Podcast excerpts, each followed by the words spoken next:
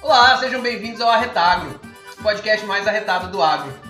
E hoje, como de costume, estamos gravando aqui com nossos amigos João Quintães. E aí galera, beleza? Rapaz, ó, já tô aqui, ó, brindando. Vou logo abrir esse podcast, porque esse podcast tá de arrebentar. Isso eu acho que a gente vai falar de, uma, de um assunto que é muito forte aqui na Paraíba, viu? Confere.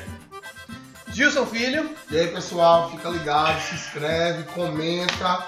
É muito importante o comentário de vocês, tá, gente, nesses nossos vídeos, que a gente observa e responde também. Qualquer dúvida sobre o tema abordado hoje, pode deixar um comentário aí que a gente vai estar respondendo vocês. E segue a gente e, e assista até o final. Tá joia, gente. Então, ó, você que não se inscreveu até agora, se inscreve, ajuda o canal a crescer. Nós estamos num estúdio novo, segundo episódio, tudo organizadinho só pra vocês, tá certo? E hoje a gente vai falar de pecuária. Pecuária no semiárido, pecuária na Paraíba, pecuária no Nordeste, pecuária no Brasil. Quais são as raças mais produzidas, quais são aquelas que se adaptam melhor. E pra gente conversar de tudo isso, então muito obrigado. A gente trouxe aqui Ricardo Leite. Ricardo Leite é veterinário, médico veterinário, pesquisador da EMEPA, produtor rural e tem muito para trazer, muita conversa, muito assunto, muita ciência, muita história e experiência para dividir um pouco com a gente, não é verdade? Seja bem-vindo, Ricardo. Obrigado, Gabriel. É, agradecer aqui não convite Gabriel, de João de Gilson aqui para a gente estar por aqui. Né? E outra coisa, viu? Parabéns, porque das entrevistas até agora, pelo menos no começo, foi a que eu tô achando melhor, porque já fiz várias, graças a Deus, mas com esse tratamento aqui, cervejinha, papapá, outra coisa, cachaça de primeira qualidade. E os tiragô outra coisa, eu fui experimentando até rã aqui. Que... Podia falar que Gabriel preparou, vou até tirar o chapéu, viu? Porque essas, essas comidas não são fáceis de fazer, mas tá de primeira qualidade o tiragosto aqui do Arran. Em falar de Que é um tiragosto né? que deviam ser mais divulgado, Divulgado, né? exatamente, amigo. excelente, Que a parabéns. gente teve, né, um podcast aí pro professor Alex, a gente até tá agradecendo aí em primeira mão essas rãs aí que veio diretamente de Bananeiras. Pra quem não assistiu ainda, ó, eu vou deixar aqui no link. Assista esse podcast, foi um dos mais visualizados que a gente já teve, falando de ranicultura, que é um assunto ainda pouquíssimo divulgado. Tem gente que não sabia nem que poderia comer. E a gente provou, é uma delícia, estamos comendo aqui. Tem estados e produtores que já estão produzindo muito à frente da Paraíba. E a gente tem um centro tecnológico aqui muito grande, disponível para os produtores que quiserem, que tiverem interesse. E a gente não está produzindo comercialmente ainda. Então isso falta coragem dos nossos produtores também de entrar nesse E a ramo. carne é saborosa, viu? Muito. Muito boa. Agora, eu até pergunto, não sei se vocês sabem. A rã, ela é pecuária? Ela entra? Entra na pecuária. Entra na pecuária. Entra na parte de aquicultura, né? Que está dentro da pecuária. aquicultura, Exatamente. Tal qual os camarões, os Camarões, peixes. E que é um assunto que vamos... Pecuária, né? Pecuária, né? E, e pra gente começar, Ricardo, falar de pecuária, principalmente na Paraíba, que hoje é onde a gente tá, que é onde a gente é, atua, trabalha, onde o nosso podcast ainda é mais visualizado. Logo, logo vai estar no Brasil todo, mas nosso público hoje é majoritariamente da Paraíba. É, eu queria que você desse pra gente um panorama do que, que é a pecuária na Paraíba hoje. Como que, como que ela ela está se estabelecendo, ou como que ela já é estabelecida? Quais as principais raças, por exemplo, e espécies ou famílias? Você que é veterinário pode me explicar melhor. Aqui a gente tem três agrônomos que entendem muito pouco de pecuária, mas assim, a gente sabe que tem algumas raças preferidas aqui no estado, Isso. algumas outras que o pessoal ainda olha de canto de olho. E vai de região, né, Gabriel, também, né? Na zona da mata aqui, nosso litoral, já, já tem um pessoal que já curte, já um bovino forte, né? Já tem, enfim, né? Eu acho que Como que, como que você enxerga hoje a pecuária na Paraíba? Então, ah, é, é, essa é, pergunta é muito abrangente, É. né? É, é, assim, e pelo tempo de estado, graças a Deus que eu tenho, assim, é até interessante falar. E, e outra coisa, mudou demais. E na minha opinião, para melhor. né? A, a pecuária no estado, ela, quando a gente fala de pecuária, assim, eu vou concentrar mais na parte de pecuária bovina, né? Porque se a gente for falar de capim e ovino, a gente vai passar 3, 4 dias aqui falando direto sem parar, né? Porque graças a Deus a Paraíba é, é um estado diferenciado. né? Quando a gente fala especificamente na parte de pecuária bovina, né, que eu acho que é o assunto que a gente vai concentrar mais aqui hoje, ela, além de ter mudado muito, a Paraíba, não só de hoje, mas historicamente, é o seguinte, a gente não é um estado que a gente tem uma, uma- um rebanho bovino que sempre oscilou aí na faixa dos últimos, sei lá, 10 anos para cá, até na época que eu estava na defesa agropecuária, que a gente começou a fazer os cadastros, os levantamentos, né, deve estar tá variando na faixa de 1 milhão, 1 milhão e 200 até 1 milhão e 400, dependendo do ano. Cabeças. Cabeças de animais, total, né, no estado. Isso pelo menos que a gente fez, conseguia fazer levantamento. Né? Mas, mas mudou demais. É, principalmente, houve uma mudança drástica nos últimos, na minha concepção, pelo menos acompanhando isso a campo, né? que é uma coisa que eu me vanglorio muito. Muita gente até me critica por isso. Ah, Ricardo, tu tem doutorado, não sei o quê. Os caras acham que era para estar dentro de um laboratório, de um escritório. Eu não gosto. Eu gosto de estar dentro do mato, no campo, lidando com o produtor e trabalhando diretamente com animais. É uma opção minha. E eu sou altamente satisfeito com isso e não me arrependo hora nenhuma, mesmo pelo contrário, cada vez mais dá vontade de estar lá mesmo, no campo, no mato, junto com os produtores e junto com os animais, que para mim é o mais importante. A grande vantagem de trabalhar com animal, meu amigo, é que não tem safadeza, não tem enrolada, não tem nada. Você é o, o mais tranquilo do mundo. O ruim é trabalhar com gente, entendeu? Então eu sou um cara muito realizado assim profissionalmente e adoro isso aí. Mas assim, voltando ao tema, como a mudança que houve drástica no estado, a Paraíba até, vamos dizer, todas as mudanças que houve, mas de, até cinco anos atrás, para trás, a Paraíba tinha uma, uma, um rebanho bovino que ele era muito transitório. A gente tinha, principalmente na região, que a gente até comentando antes aqui com, com os meninos, eu chamo de meninos por causa da, ah, da idade, né? Eu não vocês. né? Mas aquela faixa transitória, onde está concentrado uma grande parte da bovinocultura de corpo do Estado, que a gente estava falando, que pega ali da terra até de Mário. Mandar inclusive um abraço para ele, para o doutor Mário Borba, que é um grande incentivador né, não só da pecuária, mas da agropecuária assim, geral no estado, né, CNA e é, FAEPA, Senac no estado, e eu acho que ele tem um, um grande é, influência nisso até da melhora que tem dado ultimamente. Mas quando você pega ali de Juripiranga, que é a terra dele, aí você corta aquela faixa no estado, que pega ali Itabaiana, indo pro lado de Alagoa Grande, corta ali Alagoinha, Gurien, Guarabira, é, indo, indo até ali pro lado, até é, Mamaguape, é onde está concentrado a maior faixa de gado de corte do estado, inclusive os maiores confinamentos também do estado, que, outro detalhe, que a gente se admira. A Paraíba, pelo menos até o ano passado, a gente tem mais boi confinado que o estado de Pernambuco. Sério? Sério, não, não tem quem diga. É. É, são, são coisas assim que não são muito divulgadas que deviam ser. Né? E isso, inclusive, parabenizar o pessoal, que na Paraíba tem muito profissional bom, nessa, principalmente nessa nossa área, graças a Deus. Então, é, tem isso tudo aí que aconteceu e qual foi a mudança? A gente era um, um estado que a gente tinha fama de ser terminador de boi. Se trazia muitos animais de fora, principalmente do Maranhão para cá, boi de já grande, grande entre aspas, assim, mas um animal de um ano, um ano e meio, para fazer terminação aqui no estado, para só fazer a terminação e revender para os abatedores ou locais aqui ou uhum. fora do estado. Esse, é isso, um, um ganho quanto mais ou menos de carne? Isso você tem que jogar, e você tem que terminar esse boi na faixa de 90 dias, porque senão era inviável economicamente. E era uma coisa que eu achava já milagrosa como é que o pecuarista do estado fazia. Né? Porque nós tínhamos aí 10 anos. Esse ano é que tá uma maravilha, graças a Deus. Eu, como produtor, tô levantando a mão pro céu. Os cabas, quando ligam pra mim, meu trator atolou de graças a Deus, deixa atolado. Meu, meu assunto estourou de graças a Deus também. Porque nós sofremos aí 10 anos de seca violentas, né? Na parte da minha família, mesmo em queimadas, a última vez que sangrou açúcar foi em 2011. Né? Nós estamos em 2022, são 11 anos de seca ininterrupta. E teve, teve muito produtor que, que, que, sofreu. Não, tem muito produtor que saiu do ramo. E sentiu, é agradeceu a chuva. E por mais que teve prejuízo, ele continua agradecendo. Mas é não, o produtor com chuva, ele pode. Ah. Desculpa a expressão, assim, se lascar, mas ele, ele acha bom. Hum. O ruim, meu amigo, é você ver uma situação de você não ter água nem ter água para dar para. A pior seca não é nem. Né, vocês são agrônomos, mas não é nem questão de você perder uma colheita. Uhum. Entendeu? O ruim é você perder bicho com sede ou com fome. É uma situação triste. É eu, eu, não desejo a ninguém. Já aconteceu várias vezes comigo, não só na minha fazenda, mas na fazenda de, de, de, produtores que eu dava assistência tal, tudinho. Na própria IMEP a gente teve problema com isso também. Mas assim, é uma situação horrível, né? Você perder uma vida, fome e sede. Uhum. Isso é o fim do mundo, né?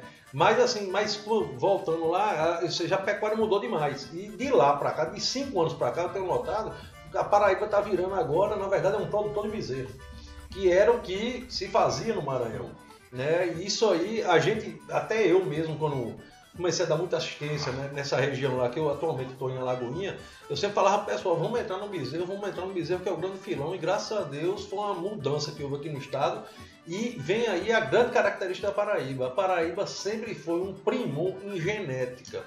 é como eu disse, a gente pode não conseguir concorrer com os estados, que não vamos conseguir nunca Uhum. mesmo, com os estados sudeste, centro-oeste, né, um Mato Grosso, um- uma Minas Gerais, uma Goiás, em volume de, de animais. Mas Porque tem município na, lá em Mato Grosso tem mais boi do que a a Paraíba todinha. E não adianta a gente querer, com esse povo nós não vamos competir. Uhum. Em quantidade, mas em qualidade. E é histórico isso, isso não é de hoje. A Paraíba, desde os anos 60, 70, que a gente sempre, os criadores, parabenizando todos os pecuaristas do estado, sempre primoraram em genética.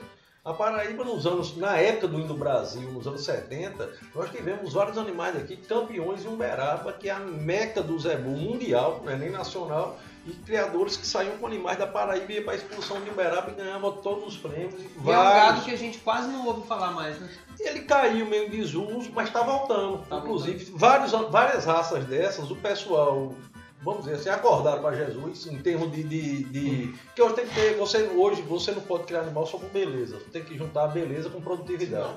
A parte de produção é fundamental. Então pessoal se acordou para isso e a maioria desses criadores que são é, selecionadores, que a gente chama, é, criadores de Genética. viram isso, de genética, viram isso e estão aprimorando seus animais para alinhar tanto a parte racial, que eu também digo, se você criar raça pura, o racial tem que existir. Se você quiser criar só produção, vai criar gado mestiço. Tem, inclusive, quando você faz heterose entre o animal puro e de duas raças diferentes, quando você faz cruzamento, eu acho que na parte vegetal é a mesma coisa, naquele cruzamento, a parte produtiva ela é mais alta do que o puro. Uhum. Né? Se você cruzar um exemplo disso clássico, no, no, no caso de gado de leite, é você cruzar G com holandês. Você tem um girolando. Ali você consegue juntar o que? A rusticidade do G com a alta produção de leite com a alta produção, que é altíssimo do holandês. Então o F1 ali desse cruzamento é imbatível, praticamente. Isso funciona para quase qualquer coisa. Quando você vai para os cruzamentos industriais na área, como na área de corte também é a mesma coisa. Você pega hoje, por exemplo, a raça Nelore, né, que é a maior raça de corte do Brasil e é uma raça que eu sou fã, apesar de não ser criador. A minha família cria Sing, né, por causa da nossa região que é muito seca, mas você pega um Nelore e faz um cruzamento, por exemplo, com a raça taurina, que é o Angus, hoje que é o que está na mão do o, né, o Angus com, com o Nelore, é o, é o que há de bom, né, em termos de qualidade de carcaça, marmoreio de carne, e por aí É, é isso que eu ia falar. É, E de leite também, né? Não, lá no, no leite é, são insuperáveis, os cruzamentos para fazer Mas, Só dando um heterose. parênteses do que Jesus vai falar, São- que é bem comum, né? Que eu acho que já está bem implementado, é o cruzamento do Ludovino, né? O Doppel com a Santinês, né? Que é aquele Exato. Da cruzamento, mesma forma. é aquele Uhum. cruzamento Da mesma industrial, né? Isso serve para qualquer espécie animal, independente de ser bovino, serve para qualquer coisa. Até mesmo hoje, por exemplo, na área de vocês, que, que a gente não foge muito da área de pecuária, são os capins, né? Capim de pastejo, que é outra coisa também que aqui na Paraíba evoluiu demais e tem que tirar o chapéu para os produtores. Aí tem influência de uma parte inicial do Estado, eu acredito até na própria Emater, né, na parte de, de fusão de tecnologia, e hoje em dia o Senado está ocupando esse nicho, eu acho que com muita competência, inclusive, é essa questão justamente de, de forte de cultura aqui no Estado. Porque você, para criar você tem que dar de comer. Né? Isso é 2 mais 2 são 4. Né? E finalmente eu enxergo os produtores, como eu falei, nessa grande mudança, na minha cabeça pelo menos, que está ocorrendo, que é de 5 anos para cá, é a profissionalização dos pecuaristas aqui do estado, investindo tanto em tecnologia quanto também nesses em, em coisas assim, equipamentos que a gente estava conversando com o Gabriel aqui, para mecanização. Infelizmente hoje, com, né, com os valores né, de, de mão de obra, você tem que mecanizar. Né? E outra, não é nem questão depender só de mão de, gente, obra, é questão de volume de Volume. produção também. Né? A gente não, não é só por economia de, de- de pagamento de mão de obra, mas é por volume de produção. Né?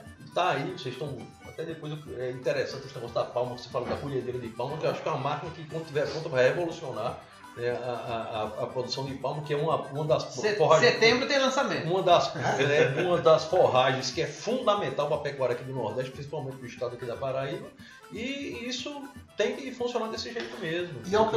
Mas Pode falar já. Não, aqui é cada um conversa com qualquer um. É muito interessante, você pode até falar de- desse questão desse evento da Palma, que é muito importante, né? É interessante que o Ricardo está falando uma coisa que é, os nossos animais ganhando prêmio e tudo mais, é muito, muito interessante isso, porque não é só a genética, né? Um animal ter o seu ótimo expressivo daquela genética, então aí os proprietários da gente também têm boas estruturas para manter aqueles animais, né? Além de boas estruturas, avaliados. É, é, hoje, é, bovino mudou demais. Né? Antigamente, até os anos 70, 80 principalmente, quem despontou nisso aqui, quem começou isso aqui no estado foi a INEPA, graças a Deus, uma empresa que eu trabalho até hoje com muito orgulho, né, fazendo avaliação dos animais. Hoje tudo é avaliado em, em pecuária. É, a BCZ, principalmente, que é a Associação Brasileira dos Criadores de Zebu, que trabalha com as raças zebuínas, né? Uhum. que aqui na Paraíba, a, a, grosso modo, pega todos os animais que têm cupim, né? então, uhum. descendência indiana. Apesar do Lucinho ser paquistanês, mas entra no bolo também. Bora lá, bora é lá. Eu, aí tem, eu sou, tem um, tem aí você pega Cindy, Nelore, é. Luzerá, é, Tabapuã, Indo Brasil, quem mais, meu Deus? Deixa eu ver se ele tá me falhando. É tudo que tem um cupim. Teve cupim, Brahma, apesar de Brahma ser um sintético. Ah, né? mas é sintético. Mas eu consigo. Apesar de meu pai criava um... de várias raças ebuínas, se formou o Brahma, que foi uma invenção do americano, né? Que é muito prático. Eu sou até, assim, suspeito de falar de americano, minha mulher é americana e eu morei, estudei lá há muito tempo. Né? O americano muito prático foi o que ele fez. Ele pegou o Zé Bull, ele como ele é muito preocupado com raças definidas, que eu acho assim que o Brasil nessa parte é melhor do que lá, porque o Brahma fica muito ruim de você justamente conseguir heterose. Porque como você já juntou ali várias raças emuínas numa só, então ele já é. Não vou dizer que é um mestiço, porque hoje é uma raça. Ricardo né? de Brahma só conhece a cerveja. Mas. não sabia, é muito legal saber essa Mas coisa. é, é uma junção de várias raças, né? Entrou Buzerá, Giz. Eu me lembro que ele teve meu avô que ele criava, que eu tenho chamado um tal de bandeirante. Teve várias é, raças. Um bichão que tem um, um, um escupim grandão é. e tudo. Teve né? várias Aqui, aqui, originalmente, né, a pecuária nacional nosso aqui começou quando o, desco, o descobrimento mesmo. Não tinha bovino aqui, né? Não uhum. tinha bovino, nem nem coisa nenhuma. Quando veio, vieram os portugueses, né? Na época de Cabral, trouxeram, né? Uhum. Então o primeiro animal era o crioulo, que a gente chamava, né? Ele, agora ele é um animal taurino. Ele não tinha, se você ver, hoje o que descende desses animais deve ser o caracu e mais alguma crioula mesmo, alguns cantos, mas a gente vê são os animais que tem ponta, tal, tudo, mas você vê que ele não tem a, você vê a linha de dorso dele, não tem um cupim. Ou tem um cupim bem pequenininho não tem quase nada, né? Agora, hoje o Brasil é, assim, eu acho que hoje o maior detentor de raças zebuínas, fora a Índia, né, é o Brasil, né? Ah, nós somos o maior exportador de carne do mundo, temos o maior rebanho comercial. Por que, que a gente fala comercial? Né, que é o maior rebanho vendável do mundo, mas ainda em termos de quantidade de bovinos, ainda ganha. Você tem ideia como é que funciona. Só que questão religiosa, eles não consomem carne, né? então eles têm um maior rebanho em termos de quantitativo, mas comercialmente o nosso é maior. Né? E hoje eu acho que o Brasil, inclusive, está havendo um efeito contrário hoje em dia.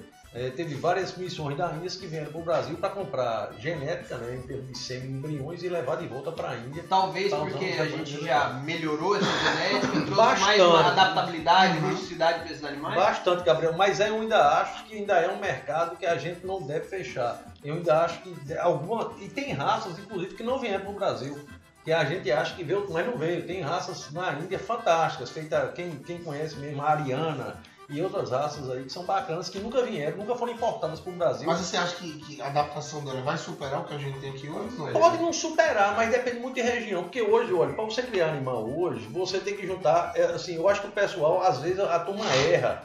Né? Isso, na minha opinião profissional. Que quando às vezes a gente é consultado para isso, a gente fala para o pessoal.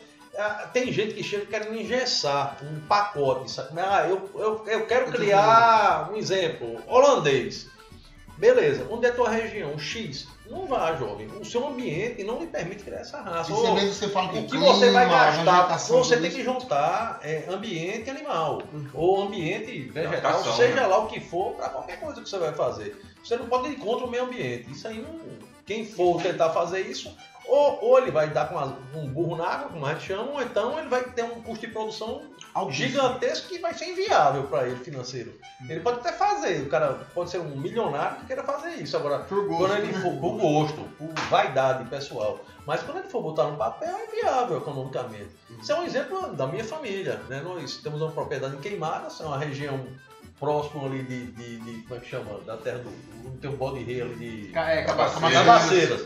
Eu acho que é uma das regiões mais secas da Paraíba, ou se brincar do Brasil. Né? Então nós já tentamos criar várias raças lá de bovinos, que a gente, minha família tradicionalmente a gente é pecuarista de bovino, né? De bovina, e só se Corte. deu lá Cindy. Tre- Teve trabalhando com corte ou Não. chegaram a trabalhar com leite? Nós trabalhamos com leite, na época do meu avô, trabalhando muito com leite, com gado mestiço e tal. Meu pai, né, Dr. Paulo Roberto Fernando Leite, muita gente conhece ele, né, graças a Deus. E quando o papai sempre gostou muito de criar gado puro, registrado, né, e das raças que há, nós tentamos várias e quem se adaptou lá foi o Cindy. Mas por quê? Aí muita gente chega e diz, ah, mas o Cindy é o... Não, se eu tivesse uma fazenda no Mato Grosso, eu ia criar na Nelore. Eu não tenho o menor parcimônia de dizer isso. Uhum. Não é porque eu sou sindista hoje que a gente chama, sou por causa da minha propriedade, que é numa região que a, a raça bovina, né, que se adapta melhor para lá, que nós avaliamos, é ela. Né? Não quer dizer que se eu tivesse, fosse nascido em outra região, tivesse outras condições, até mesmo aqui dentro da Paraíba, se minha propriedade fosse mais próxima do litoral, fosse uma região muito chuvosa, eu poderia ter, criar outra raça completamente diferente. Isso é. O, o rendimento é maior? Pra gente lá é. Pra gente Você, lá você é. falou agora do Cindy, por exemplo, e, e falou dessas condições climáticas, né? Que Uhum. hoje é, é necessário você identificar tudo que está acontecendo ali, né? Todo o ambiente, para não trazer uma raça que ela não vai se adaptar, uma raça que ela pode até sobreviver, mas ela não vai ter uma produtividade, uma produção que seja viável comercialmente. E aí a gente tem aqui na Paraíba muito forte algumas, algumas raças que, que já estão provadas cientificamente Adaptadas. e adaptadas e comercialmente, financeiramente, elas, elas já trazem um retorno. E a Cindy é uma delas, né? A Cindy, é, o Cindy ele tem crescido muito nos últimos anos. Esse bezerro aqui vai pro chão. ele tem crescido muito nos últimos anos e não só no Nordeste, né? Então a gente vê hoje é, o Brasil todo procurando Cindy, não só para genética, mas até para cruzamento com outras raças. Industrial. E, e a EMEPA, minha Lagoinha, é uma das referências de Cindy também, onde você trabalha, onde você Isso. atua. E, então eu queria que você falasse um pouco pra gente desse Cindy. É, o, o, o Cindy é uma história assim, a Paraíba devia se vangloriar muito a raça Cindy. É, é, e, e até mandar um abraço pro meu pai aqui, porque é, não é porque é meu pai não, mas ele tem muita influência nisso aí. Né? Eles conseguiram, ele, o Vivi, né? e, que era inclusive parente nosso, que era um técnico da BCZ na época, e teve outra pessoa, meu Deus, quem foi. Da, é, depois eu falo assim, deixa eu me lembrar aqui para não deixar ninguém de fora na história. Tá certo. É, Dr. Manelito Dantas também teve uma influência muito grande nisso. Eles trouxeram na época uns animais de São Paulo, quando começou isso, nos anos 80, ninguém sabia nem o que era assim. e veio aqui, raça totalmente esquecida a nível nacional. Totalmente ninguém sabia nem o que era a nível nacional, mas estava assim. a- a- a- se não houvesse esse movimento aqui na Paraíba, teria sido extinto até, eu acho. Né? Como, infelizmente, o Índio Brasil estava indo para isso aí, mas graças a Deus a turma está resgatando. Mas vamos lá, aí trouxeram esses animais aqui para Paraíba, se eu não me engano, os primeiros núcleos formados foram da Universidade Federal de Patos e o núcleo Tom Manelito. E na mesma época, meu pai conseguiu que tinha sido feita uma importação oficial em 1952 por um cidadão chamado Felisberto Camargo, um brasileiro. Esse cara, pensa, um cara, esse cara é ser um herói nacional. Esse doido pegou, simplesmente foi lá para a Índia para trazer esse gado para aqui, já pensando que seria um gado que se adaptaria muito bem, principalmente às condições aqui do Nordeste, que seria um, um meio de vida para o povo. Isso aqui é uma fonte de renda para a galera. E trouxe esses animais, que foi uma luta na época. Se você ler a biografia desse cara, foi um negócio fantástico. Ele comprou esses animais, trouxe de avião, daqueles teco-teco ainda, para Fernando Noronha, ele tinha um quarentenário, negócio de, Indiana Jones mesmo. A gente fala assim. Só mas- trouxe porque teve Esse coragem. cara né? vê as fotos, ele mesmo dentro do avião com esses caras, e os caras não doutor. Eu já vi essas fotos no livro, inclusive. Você já viu? O cara, e o cara era assim, parecia um, um alemão, né? Um galego, O livro do assim. seu pai, todo- inclusive, né? Exatamente. Papai fez um livro sobre isso. Esse camarada trouxe esse animal. E infelizmente, depois Como é o nome do livro, sabe? Sim, divulga o gado aí. vermelho. É, Sim, sim, a raça a vermelha. raça vermelha. A O gado raça vermelho do semiárido. Gato vermelho do semiárido. E esses animais. Vou botar. vieram né, pro, pra Fernando Noronha. Infelizmente, depois, a maior parte do rebanho foi pro Pará. E o, não sei nem por que foi pro Pará. que Devia ter vindo aqui pro Nordeste, pra algum canto. Mas, naquele tempo, né? Mas o cara fez o papel dele trazer o gado, que era isso que ele. O primor dele. Foi pro Pará, esse gato foi abandonado lá. Meu pai, na época, conseguiu, em 1900, se eu não me engano, foi 82 ou foi 84, não lembro com certeza, trazer esse gado aqui com uma metade do rebanho aqui pra Paraíba. Aí foi quando formaram o rebanho da IMEP, que hoje, se você pegar quase 100% dos rebanhos do Brasil, isso independente se é um ricão lá de São Paulo ou um pobrezinho aqui da Paraíba, se você for, tem genética da IMEPA. Quase, é, é MGS, a sigla, mandou um abraço para o Dr. Romo, né, que trabalha com a gente lá na, na IMEPA, lá de Alagoinha, que é o responsável pelo gado cine. Mas quase 100% dos hermanos nacional tem sangue da IMEPA dentro deles, que é um orgulho muito grande pra gente isso. Até, a- até porque ela é tão reconhecida Demais. que todo leilão que acontece, quase que o gado não fica mais na Paraíba. né? Não, Vai pro Brasil todo Infelizmente, né, já que a gente tá tomando uma cervejinha que é pra abrir o jogo, a IMEP não é reconhecida aqui na Paraíba. Exato. Porque fora, pense num negócio, eu vou muito para a expulsão de Uberaba. Uberaba é assim, a maior exposição de gado zebu do mundo. Do mundo, né? Negócio de Brasil, né? Do mundo. Tem comissão lá de Índia, Bolívia, Colômbia, Estados Unidos. De onde você pensar tem gringo lá, sabe como é? Quando eu chego lá, que tá- hoje em dia eu já sou conhecido, mas quando eu, no começo, quando eu ia pra lá, que dizia que eu trabalhava na Na IMEPA, os caras só faltavam botar um tapete vermelho, rapaz, pra gente entrar. Era um negócio assim absurdo. Sabe? é? Agora, infelizmente, o governo do estado aqui não reconhece isso, não sei porquê, e até mesmo os criadores aqui da, da Paraíba não reconhecem. Agora, não tem aquela ditado santo, santo de casa no Obra Milagre, É. eu acho que é um exemplo disso, porque a IMEPA hoje, você pode ir para qualquer canto do Brasil, você não precisa se apresentar não, sou da IMEPA, ou sei lá, tenho gado da IMEPA, os caras ficam tudo doido. Né? Aqui, infelizmente, que eu acho até um erro estratégico político, ou seja lá for, o governo da Paraíba não enxergou isso ainda. Porque a IMEPA hoje é como se fosse uma grife. Até. Gabriel falou aí, o Gabriel já acompanhou vários eventos, nós já fizemos, né, Gabriel? Vários eventos juntos lá. A gente lá para juntar 350, 400 produtores, meu amigo, é instalar um dedo. Entendeu? Vai, a Todo turma mundo vai quer ver, todo mundo quer Todo mundo conhecer. quer ver, é curioso, conhecem já, o nome está feito, o nome da IMEPA está feito. Outro erro estratégico do governo do estado foi querer acabar com o nome dela. É feito Coca-Cola. Tu vai. tu- outra fábrica vai comprar Coca-Cola. Tu ia acabar com o nome da Coca-Cola? Não. Ou ia manter? Que é Manter. Eu acho que qualquer cidadão com um pingo de juízo mantinha. Uhum. O governo da Paraíba quer acabar. Eu não entendo por quê. Eu não faria isso. Eu acho que é um tiro no pé. Claro, Eu manteria o Já nome é dela e manteria a empresa. Você pode fazer adaptação, enxugar, diminuir, é, é, equilibrar ela, tornar ela mais viável economicamente, isso é tudo normal. Mas você querer acabar com um nome que é feito uma Coca-Cola para pecuária quase nacional, eu acho errado. Mas cada qual faça o que quer e as consequências vêm depois, né? Críticas, e seja lá o que for, vem depois. Entendeu? É, eu acho que assim, a gente tem um papel muito importante de não só de levar a informação, mas mostrar também que algumas decisões afetam o produtor diretamente. Certeza, né? Então, como a gente está do outro lado também, vendo todo dia, vendo o dia a dia do produtor rural, é, vendo que as coisas que é, político, governador, deputado, presidente, as decisões que eles tomam impactam a nossa vida. Muito. Então cabe a gente cobrar também. Eu acho que a gente tem vivido alguns, os últimos anos, eles têm sido muito conturbados politicamente. E se cada um não tomar uma posição de falar, tá errado, eu não quero isso. Mas sabe qual é o grande erro aqui na Paraíba?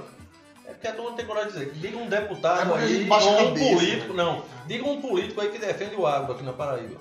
Então a gente Se tem eu que... tiver errado, vocês Não, tem- pode jogar, o que tiver na mão de vocês vier. Tan- Tanto, tanto, Tem algum deputado que defende a bandeira do? Tanto você está De certo. nenhum lado eu não conheço. Se tiver, já teve até antigamente, mas hoje em dia eu desconheço. Eu acho que está faltando, mas a culpa disso sabe quem é? Nossa. Gabriel? Nossa! Quem vota somos nós. Então, enquanto a turma, e um erro que tem aqui na Paraíba que eu acho é desagregamento do setor rural. Pessoal é, desculpa estar falando essas coisas, mas são Não, mas- desunidos. É. A, a- a turma aqui é muito desunida, principalmente nisso. Meu amigo, tem que chegar, juntar todo mundo, fechar aí com dois ou três políticos que defendam a bandeira do agro. Eu tô falando disso independente, de pequeno, médio e grande. Isso é a bobagem. gente que vê isso na agro. E a prática. gente não tem a quem recorrer. A gente vê isso Não na tem a prática quem quando a recorrer. gente faz, As coisas acontecem e Você mundo ganha. o que a gente tava comentando antes de começar a gravar, a questão do celular. Bom, se a gente tivesse uma pessoa que, um político realmente dissesse, não, eu vou fazer acontecer, Ué, E a gente vê isso na prática, por exemplo, a gente faz. É, Dr. Mário todo ano briga pra gente fazer uma exposição agropecuária em João Pessoa. A gente tem produtor sobrando, criador, Tem. que registra, que seleciona. Quando chega uma exposição, não junta o pessoal pra nem participar, não é nem trazer gado, não. A gente faz um churrasco lá na BC5, Vai pra- convidando os produtores e o pessoal não vem participar. babando praticamente. cara, velho. É desse Então, jeito, né? E, você vê que eu te falei essa informação, né? Só de criador de Cindy que tem animal registrado aqui no estado, só de Cindy eu tô falando, aí está as outras raças. É que Nelore tem vários, só de Cindy são 80 aqui na Paraíba. Registrados. Que tem gato registrado. No nome deles são 80 criadores aqui no estado da Paraíba. Aí quando você vai para as outras raças, que é, por exemplo, a Luzerá, uma. é, que eu estou trabalhando na IMEPA com, mais com o rebanho Luzerá agora lá em Alagoinha. Uma, uma motivo até de glória, meio assim, de satisfação. Está aumentando muito o número de criadores. Mas está faltando ainda esse povo se juntar. Eu tenho dito a eles direto, vocês têm que se juntar. Ninguém só. Como é que tem um ditadozinho? Como é sombra, não sei o quê, não obra milagre. Mas Se junta, se unindo, vários, apertando, faz a diferença. E, e só, só pra gente sair desse assunto de política e voltar pra pecuária, mas eu vou falar mais um pouco também. A gente vê tanto que não tem quem defenda o agro na Paraíba. Tem um celular tocando ali, mas isso é besteira. Ah, é lá, é. Ah, tá. Eu achei que A gente vê tanto que foi aprovado por unanimidade um tempo atrás um código do bem-estar animal que lascou de todas as formas possíveis o setor agropecuário. Proibir inseminação artificial, desculpa, é piada. Não, chegou um Eu nível. tenho, desculpa, eu não me aguento não, cara. Chegou um nível Virou, eu virei motivo. Eu, graças a Deus, como eu sou muito, tenho muitos amigos assim no país todo, quando a turma viu isso, Gabriel, em rede social, Virou motivo de virou, eu virei motivo de chacota. Os caras, Ricardo, e aí? Vocês vão fazer como? Só Quebra- muda natural? Quebra aquele pilar fundamental que é, Rapaz, que a é- genética. que é a Agora, genética, agora, né? sabe o que é isso? Me desculpa, assim, dá um recado até para os deputados. Minha gente, arrumem consultores, vocês têm dinheiro para isso. É para aquela câmara aí que eu falo, pra, Pra qualquer uma. Arrumem consultores que prestem. Não contrate gente só porque é amigo seu, não. Contrate um cara que seja tecnicamente bom e lhe dê uma assistência técnica decente.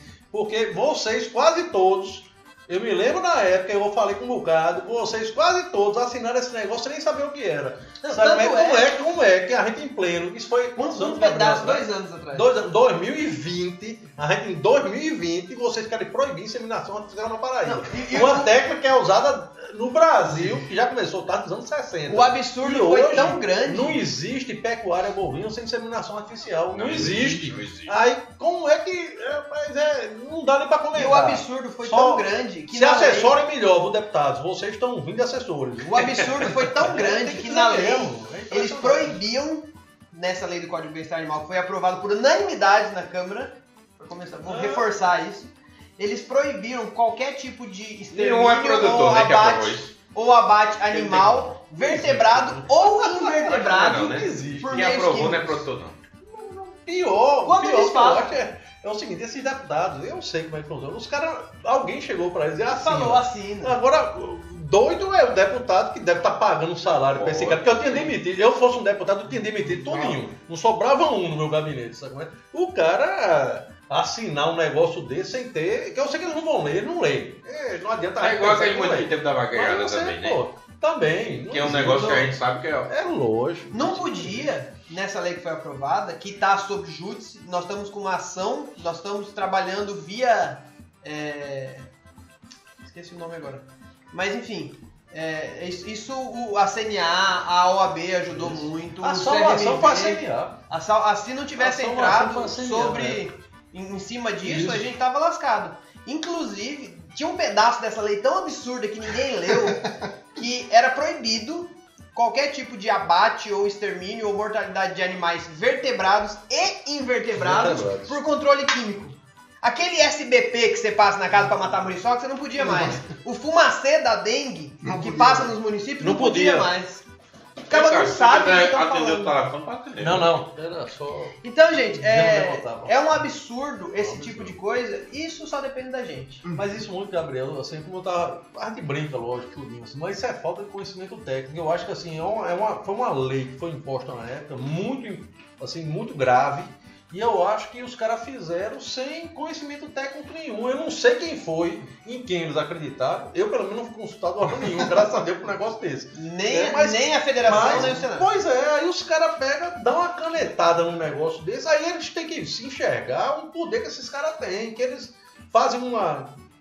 Pode falar, né? Pode Uma falar. cagada dessa, que eu, não- na minha cabeça não veio outra Eu acho que, palavra. eu acho que A não tá- ser essa, uma cagada que- dessa e assina e aí as consequências eu acho que disso, o que tava faltando naquele tempo Entendeu? era um podcast desse. Tinha que ter Pra abrir a mente pra população, pro pessoal que, que tá Rapaz, assistindo. quando quiser, Porque não eu acho que essa galera que aprovou- chame técnicos da área, té- agora técnico mesmo, chame porque não chame. Porque o problema dos políticos, aqui na Paraíba, principalmente, eu vou dizer logo o termo qual é. O pessoal chama babão. O babão é o seguinte: é, conhece uma lagartixa? Isso era babão Quando, demais. quando um político fala qualquer coisa, ele não vai desagradar o cara, ele fica balançando a cabeça assim, concordando. Uhum. Então, meu amigo, não chama um cara desse, não. Chama um técnico mesmo, que tenha coragem, seja um E a profissional. gente tem gente boa Desse, aqui tem muito, Tem muito, muito, competente. muito técnico competente. Chame o cara e pergunta a ele, presta ou não presta? Se o cara disser que ele presta, assim. Se ele disser que não presta, não assine. Agora fica complicado. Agora, que fomos, nós fomos, a- eu tô dizendo, mim eu tava brincando, mas a Paraíba virou chacota nacional. Como é que em pleno 2020 se proíbe inseminação artificial? É, é ridículo, né, cara? É uma coisa. Hoje a gente já está na era da FIG, fertilização in vitro, clonagem. Aí como é que a Paraíba vem proibir é, é, inseminação artificial? Uma técnica feita que se difundiu, aliás, não foi nem feita, foi difundida nos anos 60. Que eu me lembro, eu menino em um buzeiro, vocês são todos novinhos, mas eu já tenho um, um bocado de chão. Me- é, meu pai foi chefe lá. Em 1972 se começou a fazer inseminação artificial na estação experimental que é da IMEP, hoje lá em Buzeiro, no Gadi. 72. Aí os caras vêm querer em 2020 proibir. É, É, isso é ridículo. absurdo. Eu acho até ridículo mesmo. Eu acho que não tem outra palavra pra isso, não. Mas foi como você disse, nem leu. Nem leu. Não, pegou e assinou. E, Pegou e assinou. e- e isso ia atrasar muito mais Tá aquilo que a gente ganhou nos últimos anos. E você mesmo falou, a gente teve uma evolução assim muito notável. E uma coisa que eu acho que quem, quem nem às vezes está ligado à produção agropecuária, mas ele consegue perceber no dia a dia dele que volta muito para a tecnologia e o que a gente teve de melhoria, nesses, principalmente nesses últimos cinco anos, é, e eu por ser de fora pude notar, porque quando eu mudei para Paraíba em 2007, eu sou do Mato Grosso do Sul, eu já falei isso aqui outras vezes e vou falar de novo. É, eu sou apaixonado por churrasco. Eu faço churrasco duas ou três vezes por Não é só semana. você, não. E, e a gente, quando eu cheguei aqui, a gente via uma qualidade de carne muito baixa. 2007, 2008, a época que eu cheguei aqui, se você fosse comprar uma carne que não era congelada, que não era caixaria vindo de fora, que não era uma carne é, que não era produzida aqui na Paraíba, você até tinha uma qualidade é ok. Mas se você comprasse num açougue de bairro, no interior, a, carne, a carne do gado abatido aqui, a gente tinha uma qualidade muito, Muito, baixa. muito. Muito baixa. E para churrasco, não adianta. O, o nordestino, inclusive, você de concordar comigo, você é de fora, o pessoal tem uma mania aqui de assar demais a carne. Ah, Carne de churrasco, meu amigo, é só passar lá mesmo. Ela tem que estar E passando. tirar, sangue. e Ela tirar só não pode berrar. É. Quando acaba passar tirar a faca, toda a gordura. é. toda a gordura. Eu ouvi falar, Gabriel falando negócio de carne congelada, eu me lembrei um tempo que até não tava vindo essas carnes congeladas, né? Tipo, Não. aí começaram a vir e começaram a dificultar aí o preço da carne do pessoal. É verdade isso aí? Tem- Olha, eu soube também, não é. Eu, eu, eu, eu- Foi uma das experiências que eu tive muito interessante na minha vida. Foi chefe da Defesa Agropecuária aqui da Paraíba de 2000. Se não me falha a memória, foi 2004 a 2009. E eu peguei ela numa situação, na época, detonada, né? Vazado. Nem, nem GTA, quem sabe que é do ramo, que chama guia de trânsito animal, não era emitido no estado, né? Que hoje em dia todo mundo que transporta bicho direito. daqui para ali tira uma GTA. Graças a Deus a gente conseguiu implementar nessa época. né? Apanhei com acho que nove escritórios funcionando no estado todo, deixei cabeça tranquila, deixei com 27 unidades funcionando, fiz dois concursos públicos na época para contratar veterinário, agrônomo, tudinho. Deixamos 27 unidades, pleno funcionamento, todas com veículos, computadores, rede, sistema de computação, que era uma coisa que na minha, logo naquele tempo já dizia, ou bota um sistema para funcionar em rede, ou não tem como isso funcionar, porque no, naquele tempo eu já dizia, não tem como, ou tem que ser Você não sistema tem em rede. trocar informação. Integração de informação é impossível, sem, sem, sem rede. Comunicação rápida, né? Não tem como. E nós conseguimos montar essa estrutura na época. Eu saí de lá em, em- em 2009, né? E eu não sei nem, não gosto nem de comentar como é que tá hoje. eu espero que esteja funcionando.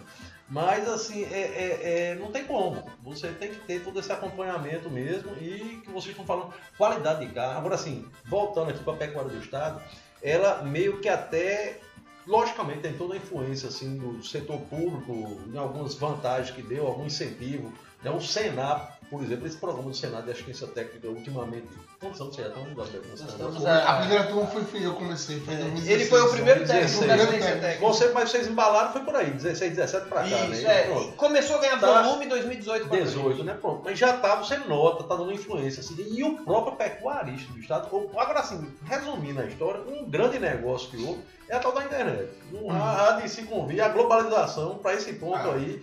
E a males que vem para bem, um grande negócio, por incrível que se pareça, no nosso ramo, que é a pecuária bovina, pelo menos, no- na época da pandemia, ela teve um desenvolvimento imenso aqui dentro do estado da Paraíba.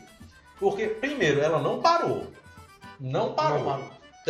O Estado pode ter parado. O gado tá Foi, comendo todo dia. Mas, meu amigo, a turma que trabalha no setor, pegando Covid, eu mesmo tive duas vezes na época, e a primeira vez que eu fiquei preocupado, que me O agro não parou. Nós escapamos, o agro não parou. E a pecuária, a parte de pecuária, aqui no estado, se você fizer um levantamento de, de- de- em termos financeiros, eu acho que foi uma das maiores alavancadas que a pecuária bovina no estado da Paraíba deu foi justamente essa época.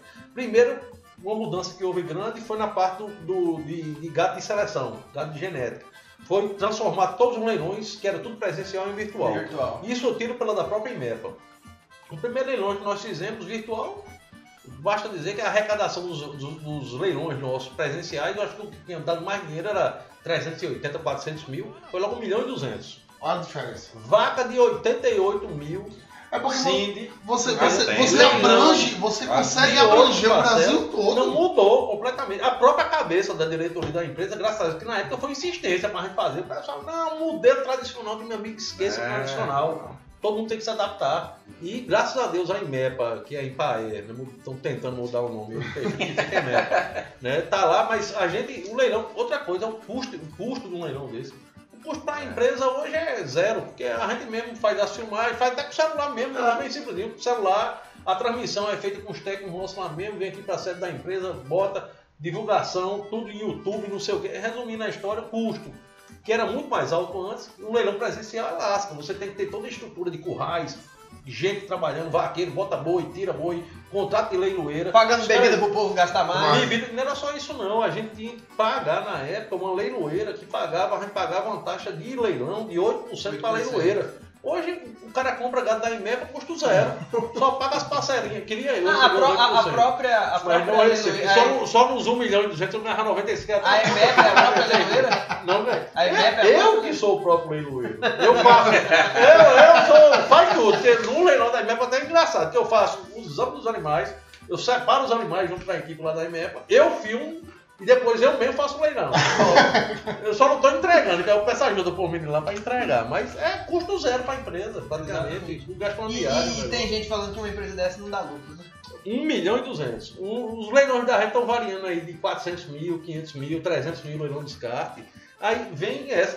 Mas o pior, o pior que eu acho, Gabriel, você falou um assunto aí que eu acho interessante. Gente chega ainda assim, dentro do Estado. A IMEPA dá lucro, meu amigo. No dia que você vier cobrar de uma empresa de pesquisa, dá lucro, você vai fazer outra coisa na sua vida, porque você não sabe nem o que você está falando. O a lucro tem que que a pesquisa não é lucro. Ao produtor, ela não tem que dar lucro interno. Nós temos que desenvolver tecnologias para repassar para o produtor, para ele ganhar dinheiro. Se você vier cobrar do empresa de pesquisa, dar lucro, jovem, ou seja deputado, ou senador, mude de ramo, vá fazer outra coisa, arruma outra lavagem de roupa, que você não sabe nem o que você está falando. Né? É feita a Embrapa a nível nacional. Então, o, a- agro, o agronegócio brasileiro está desse jeito por causa de quem? Dá em prova. Tá em bravo. da Embrapa. Isso Não tem como ninguém negar. Aí você querer que a Embrapa, não, a Embrapa tem que ser autossuficiente.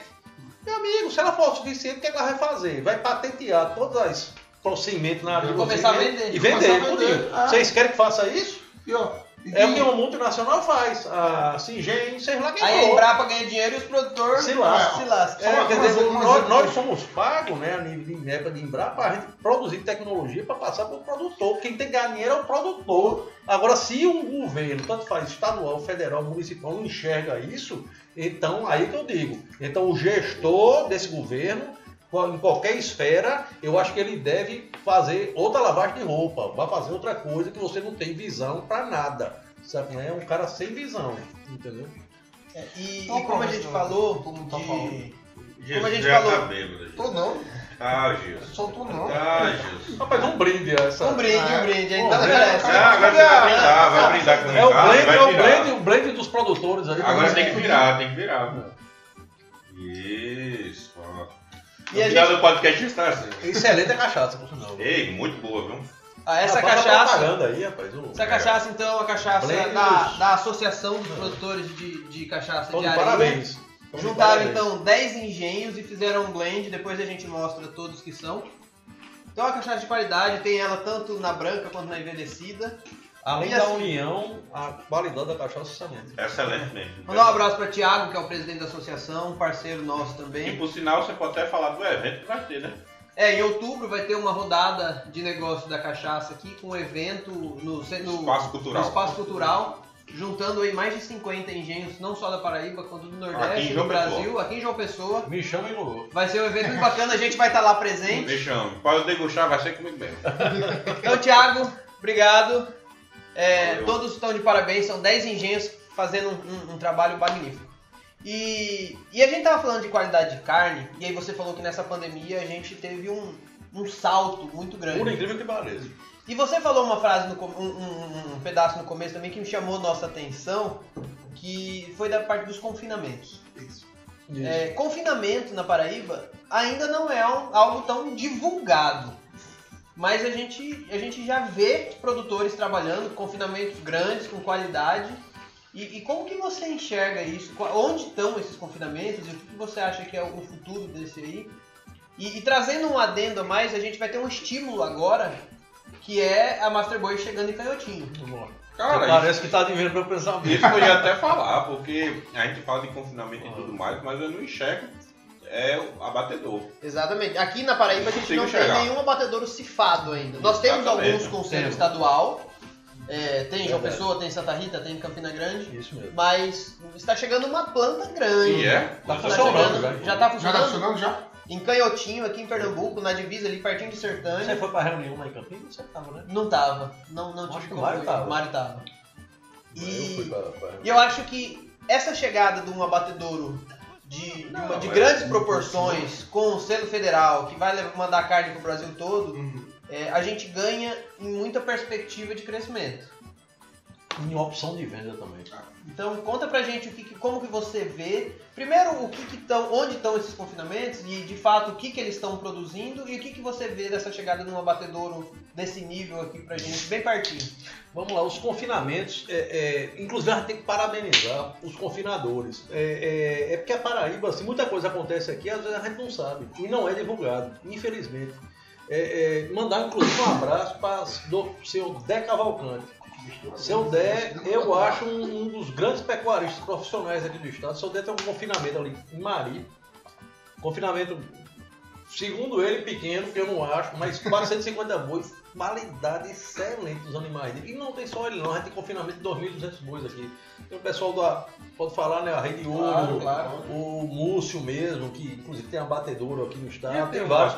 E o pessoal é profissional. ali. A qualidade Tem, dos animais Múcio é é espetacular. Espetacular. O pessoal já está num nível de que não, que não deixa nada a desejar em outro canto do Brasil, não. Ou, ou, ou usa Nelore comercial, o cara limpa que a gente chama, né? Mas é já um gado Nelore. E estão partindo muito para a utilização do Angus. Né? Principalmente o mestiço. O Angus puro ninguém É, usa. e, e o povo acha assim, que aqui na Paraíba a gente não, Não tem tem anos. anos, é. Não tem, quem, quem acha que não tem? Tem muito. Mu- É isso que eu ia dizer agora. Muita É gente que achava que era, era só no clima frio, O- né? o- o- Cara, até hoje eu tô achando que só tem Nelore. O negócio, não- o negócio Eu sei não que tá, o sim tá a, divul- chegando. a pecuária tá andando tão rápido aqui no estado que o pessoal, tu quer ver, fertilização in vitro, FIV, que é Hum. transferência de embrião, a turma já... Eu mesmo dou assistência para 400 criadores, entre eles aqui, Dr. Romo Montenegro, que tá fazendo direto, Marco Antônio, governo de Moraes, Farda Guerreira, lá em Alagoa Grande, e são os que eu dou assistência. Fora os, Os outros. Isso é uma técnica que está sendo usada massificada Onde você estado. ganha muita turma, velocidade. Se eu falar um negócio de FIV, a maioria do povo sabe nem o que é, que é fer- é FIV a sigla, né? Fertilização in vitro. Parece um palavrão. Está sendo usado já abertamente aqui no estado com empresas, agora não tem nenhuma empresa paraibana. E, e outra coisa, tem que elogiar o Sebrae, que tem um programa aqui no estado que tem funcionado, inclusive eu, na minha fazenda do meu pai, particularmente, meu pai está fazendo, Qual que é um programa? incentivo bacana, bacana. Qual gente- é o nome do programa? Ou então, o nome do programa, não sei, é melhoria de empresa, alguma coisa assim, mas olha, o Sebrae tem que tirar o chapéu. Eles têm um programa lá que a gente faz, se eu não me engano, 70% do valor é pago pelo É, é o Sebrae Tech. Funciona. Sim, é Sebrae não, Tech, é. setenta- 70% eles cobram. 70%. Ba- Olha, tem que tirar o chapéu pro Sebrae. Programa espetacular e funciona muito bem. É até muito bem uma deixa pra gente poder gravar um Sim, desse vamos- vamos- vamos convidar o pessoal. Como é o nome? O menino de, Camp, de Barabira. É, é técnico do Sebrae, porque eu tenho que pegar o celular pra ver o nome dele aqui. Se não me engano é Gabriel. Vamos ligar pra ele lá agora. Deixa eu olhar aqui, porque eu tenho que citar o nome do cara. O cara, o cara é, é- tem que tirar o chapéu. Agora O tem que juntar tá de parabéns. cara. Não, a gente, a gente vai, vai convidar. A gente, tô calado. a gente, Diogo. Diogo, Desculpa, a Diogo, gente liga pra doutor Lá do escritório de Guarabira. A gente conversa com o Luiz Alberto. cara técnico. E ele vai indicar uma o pessoa. Diogo, técnico de mão cheia, faz o. O programa está sendo executado, pelo menos na área que lá que eu trabalho, a Lagoa Grande, a Lagoinha, aquelas bandas ali, até pro lado da gente queimada, funciona um espetáculo, cara. E quando a gente passava, gente via uns confinamentos lá. Tem, não, aquela região, agora sim, é como eu falo, essa região que eu falei aqui, pegando lá da área de Mário até Mamaguape, tudo está concentrado ali de gado de corte, né? Agora você tem as outras regiões, um risco de gado de leite, né? Você tem bacia leiteira ali em Caturité, aí você parte lá pro lado do sertão, Souza. você tem Souza, Pombal, né? São Bentinho, você tem áreas ali, Paulista ali. mas ali já é mais gado de leite Gado que leite. também altamente desenvolvida e também com muita tecnologia. O pessoal usando muito gado de raça, logicamente que é outro gado, totalmente diferente. Tem muito girolando, né? E também já tem gente partindo muito pro cruzamento do Cine com o Gerson. Eu acho E que também tá o, o- bom o- o nosso sertão ele se especializou muito nisso. Que, assim, No leite, né? no leite. No leite. Até você ver assim, o tipo de clima que a gente tem lá e as altas proteínas que a gente tem nos nossos produtores é de tirar o chapéu. pô. É, e. Pronto, né, isso deixa é eu fazer uma pergunta de curioso. Eu sou é curioso mundo mesmo e eu sou uma pessoa assim que né, não sou. Não entendo muito. Ô, Bezerro, ô, Bezerro. O Cindy, o pessoal diz muito, né? Que é de dupla, Dupla aptidão. Tanto que Isso tem um leite e tem um corte. Aí, eu, Roupe, pô, vem cá. Aí, Ricardo, tu falou Cindy com Girolando. Gerson. Gerson. Bom de leite, então, esses filhos. Faz- Isso é E o de corte? Cinco Nelore. Síndico Nelore. Já Chama tem aqui, o pessoal já. já, Ah, tá já, já tem o nome específico, Ah. Sindinel. Eu não sabia, não. Tá tudo feito já, meu amigo. Não. É isso que eu tô falando, a pecuária. Os produtores Falta estão de andando numa velocidade tão grande que nós, técnicos, Como é o nome do bicho? se brincar, a gente Sentinel. acompanha. Caramba, que Nelore. legal. A gente se brincar, então acompanha. A velocidade que os caras estão indo é muito grande. Muito grande. Então a gente vê que o E a gente tem que correr é atrás um deles. promissor, porque ele tem a rusticidade, pô. Tá parando esse tempo, o produtor tá numa velocidade tão grande, daqui a pouco a gente tá correndo atrás deles. É eles que estão vindo atrás da gente, mas não vai tecnologia não. É, tem, mu- Muita tem muitos casos tá que a gente muito chega, que a gente chega para dar uma assistência, para dar uma consultoria. já sabe. E o cara, ele te Ah. pergunta uma coisa que você. Ele fala, "Ó, eu tô É, aplicando aqui, eu tô trabalhando com isso, você fala, mas rapaz, O eu pessoal, vou ter que, vou ter que aprender pra. Aquele seu você." chifrão. É bom em quê? É Luzerá. bom em quê? Luzerá. pra, jogar é genética. aptidão também. Joga, joga genética em quê? Leite e carne. Os dois. Os dois. Eu tô Aí vamos dizer assim, G e, e Guzerá. Região. Rusticidade. Ele Região. fala região. Guzerá mais, mais pro molhado. Da- Das raças ebuínas, a mais rústica é Cindy. Aí você vem, depois você vem leite, se você quiser explorar leite, eu iria no G. Né, que é o grande cruzamento que há 80% do leite produzido no Brasil é de Girolando, que é G com holandês. O macho com a fêmea. É, tanto faz. Tanto faz, tá tanto faz. Cruzou um com o outro é Girolando. Né, velho. que estabilizaram, eles chamam, hoje em dia tem uma raça, Girolando, né? mas estabilizaram nos 5 oitavos, né, através de cruzamento. Né? Mas na minha opinião, ainda para a região Nordeste, é melhor, porque você não tem como manter o F1, que a gente chama, Uhum. né, que é o G puro com holandês puro, independente de ser macho ou fêmea. Né? Aí dá o meia-meio, O holandês puro com G puro. com G puro. Aí É o dá melhor. Girol. É o Só que você não consegue manter, né? Porque você vai ter um bocado de bezerra ali, você tem um bocado de vaca pura. Você bota o holandês e depois É, você né? tem que jogar outra coisa. Ei, cara, quanto é um Né? garrote? Você vai para 3 quartos, 7 Ah, Vende mais garrota ou reprodutor? Assim, na- na- Rapaz, ho- hoje em dia, na o- Paraíba. o comércio, falando para a parte comercial, que eu acho que é interessante a gente falar também, o comércio hoje, dessas raças é, especializadas, o de fêmea hoje é muito mais veloz e tem, tá dando muito mais retorno do que macho.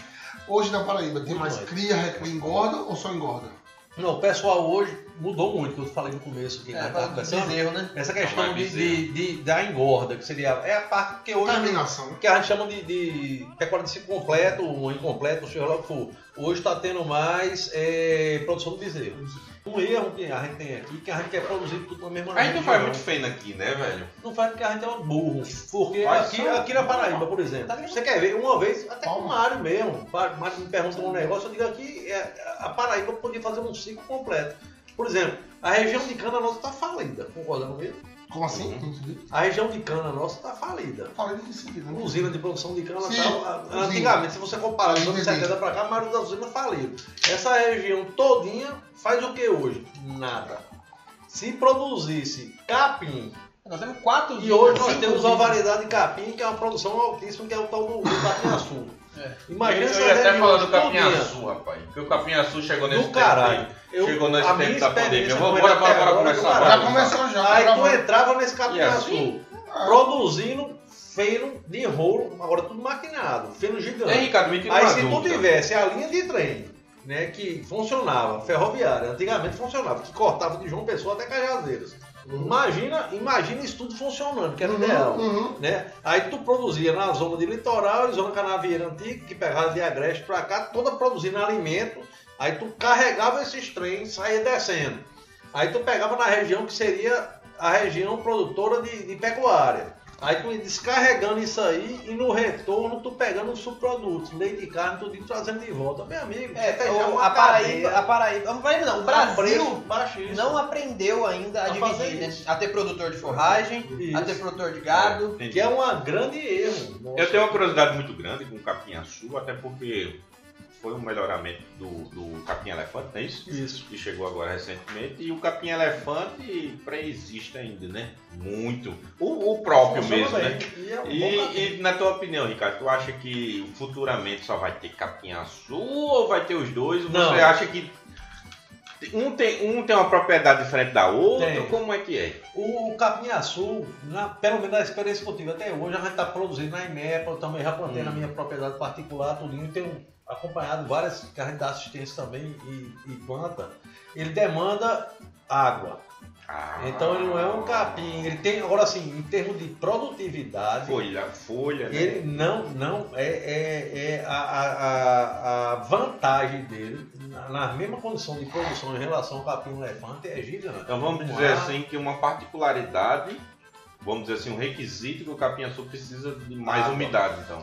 É, do não é que o ele precisa capim-elefante. mais ou menos do que o capim-elefante. Porque o capim-elefante também, se você estiver numa região muito seca, ele também você Ele não também consegue vai. produzir, ele não. Ele não vai. Ele é É quem tem experiência com região seca, ele não vai. Independente, ele não. Tem cana. Por exemplo, também eu tô forragem arretada. O pessoal fala muito de cana, a gente fica sempre pensando em produção de álcool, açúcar e tal, mas também é uma grande forragem para a parte pecuária.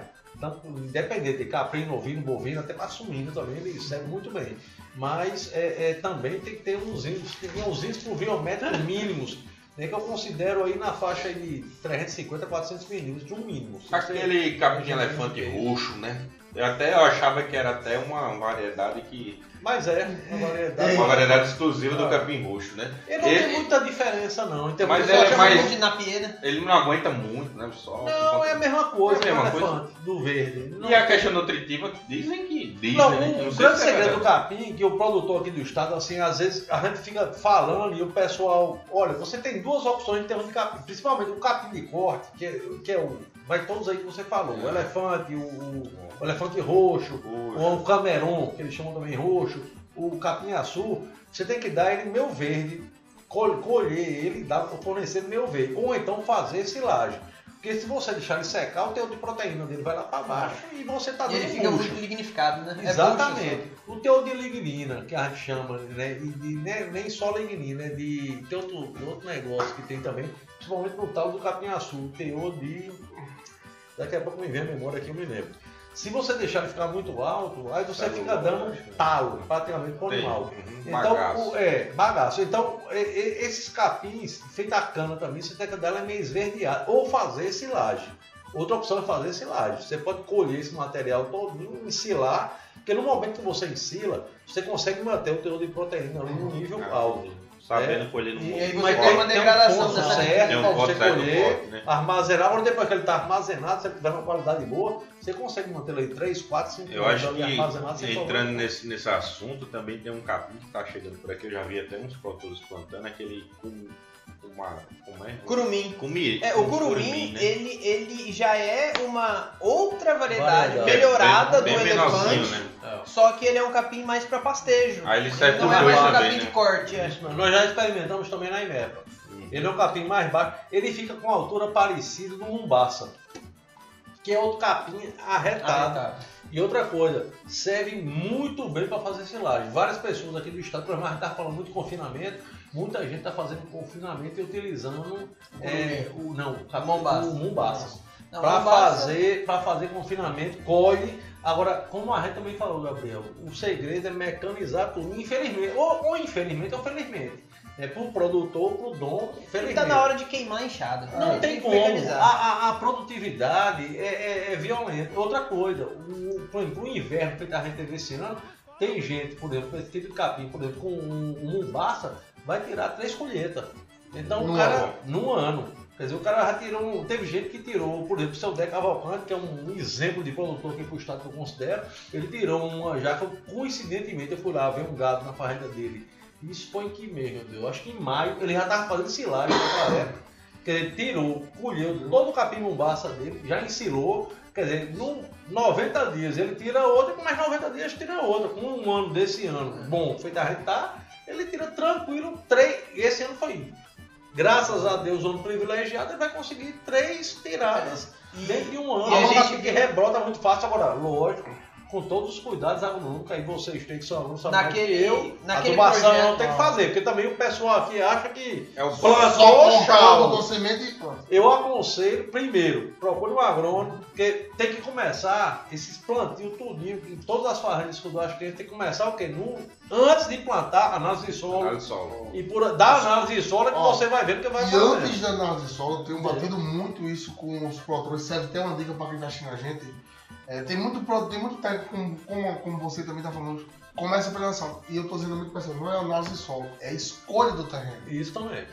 Eu acho que antes de você pensar na Topografia. a topografia, tudo isso está dando um resultado Você muito falou de, positivo. de três cortes no Mombaça, que é sensacional. Não, espetáculo. Pra você Postado uma ideia, naquele projeto que a gente tem do Forrageiro do Semiárido, que a, inclusive a Lê veio aqui falar sobre ele, quem não assistiu, tá aqui pra vocês assistirem.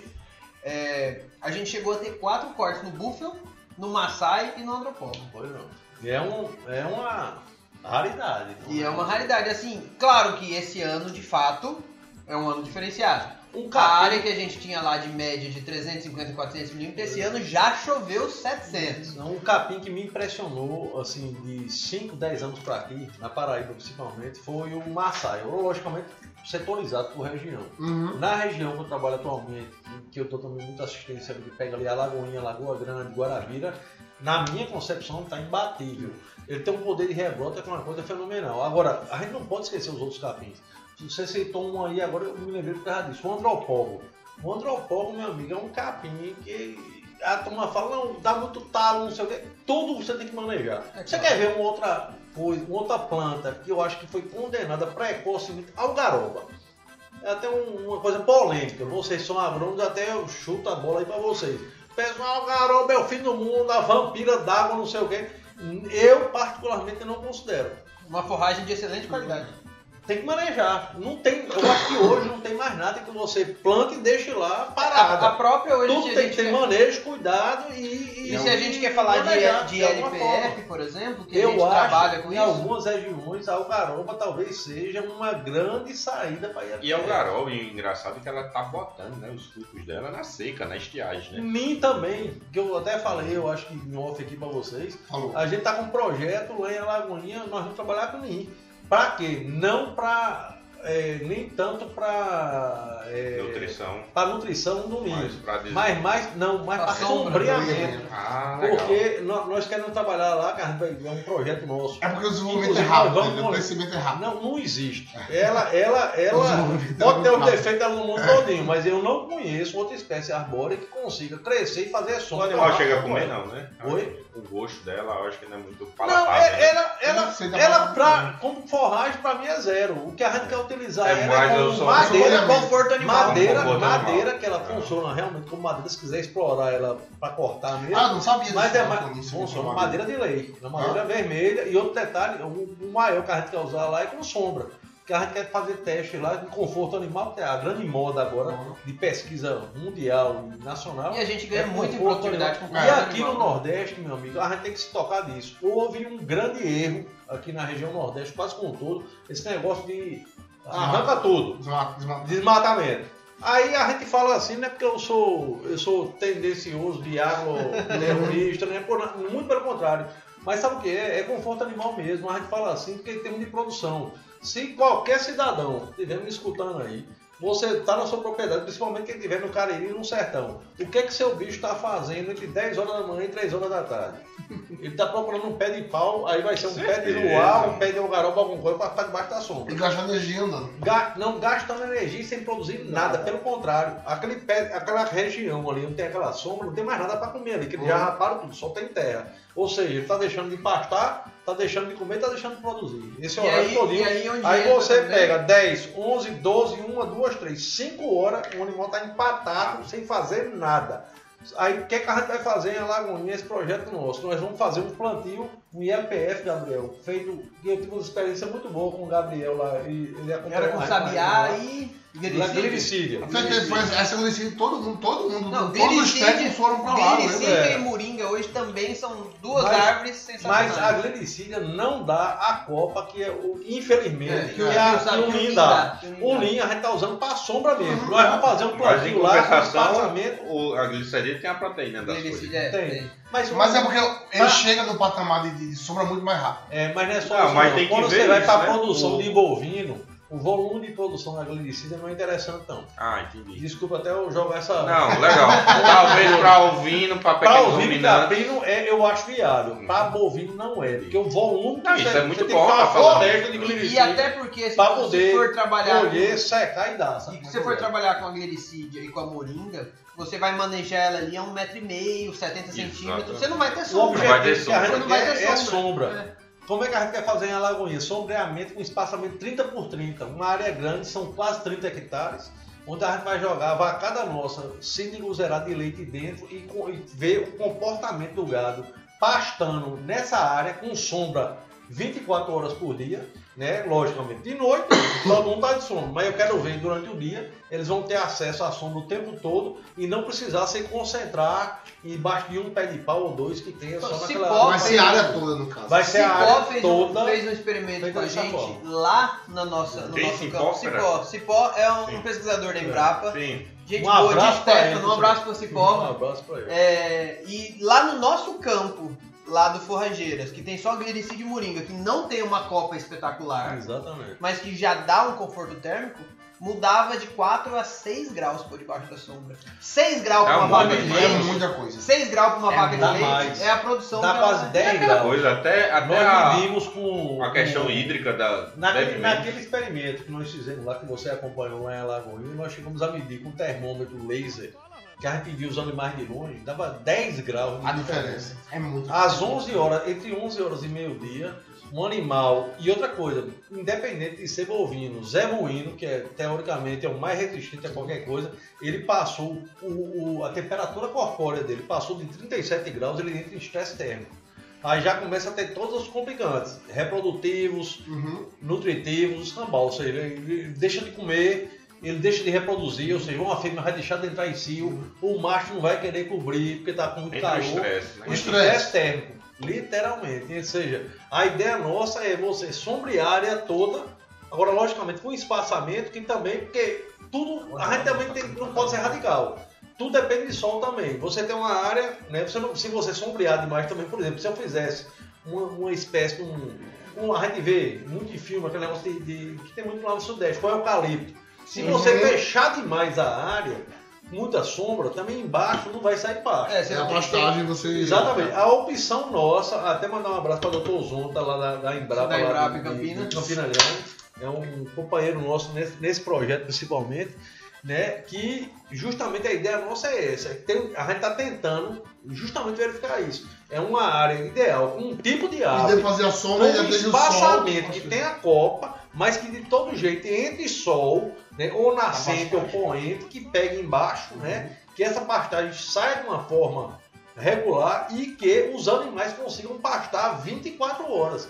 Porque não é brincadeira não, pô. Você tem 24 horas por dia. Se você der uma interrupção de 7 a 8 horas durante o sol quente, o animal para de comer, imagina se o animal comer constantemente, que um se ele tiver é, é, condições favoráveis, ele come Uhum. 24 horas. Uhum. Pode olhar, uma vaca só para de comer se ela estiver doente. Ou tiver um, um desconforto que ela tem que porque ela come e vai ruminar. Mas se ela estiver numa, num local com conforto térmico e ela estiver saudável, ela vai ingerir 24 horas. E isso aí ela vai transformar em alguma coisa, ou carne ou leite. Não tem outra opção.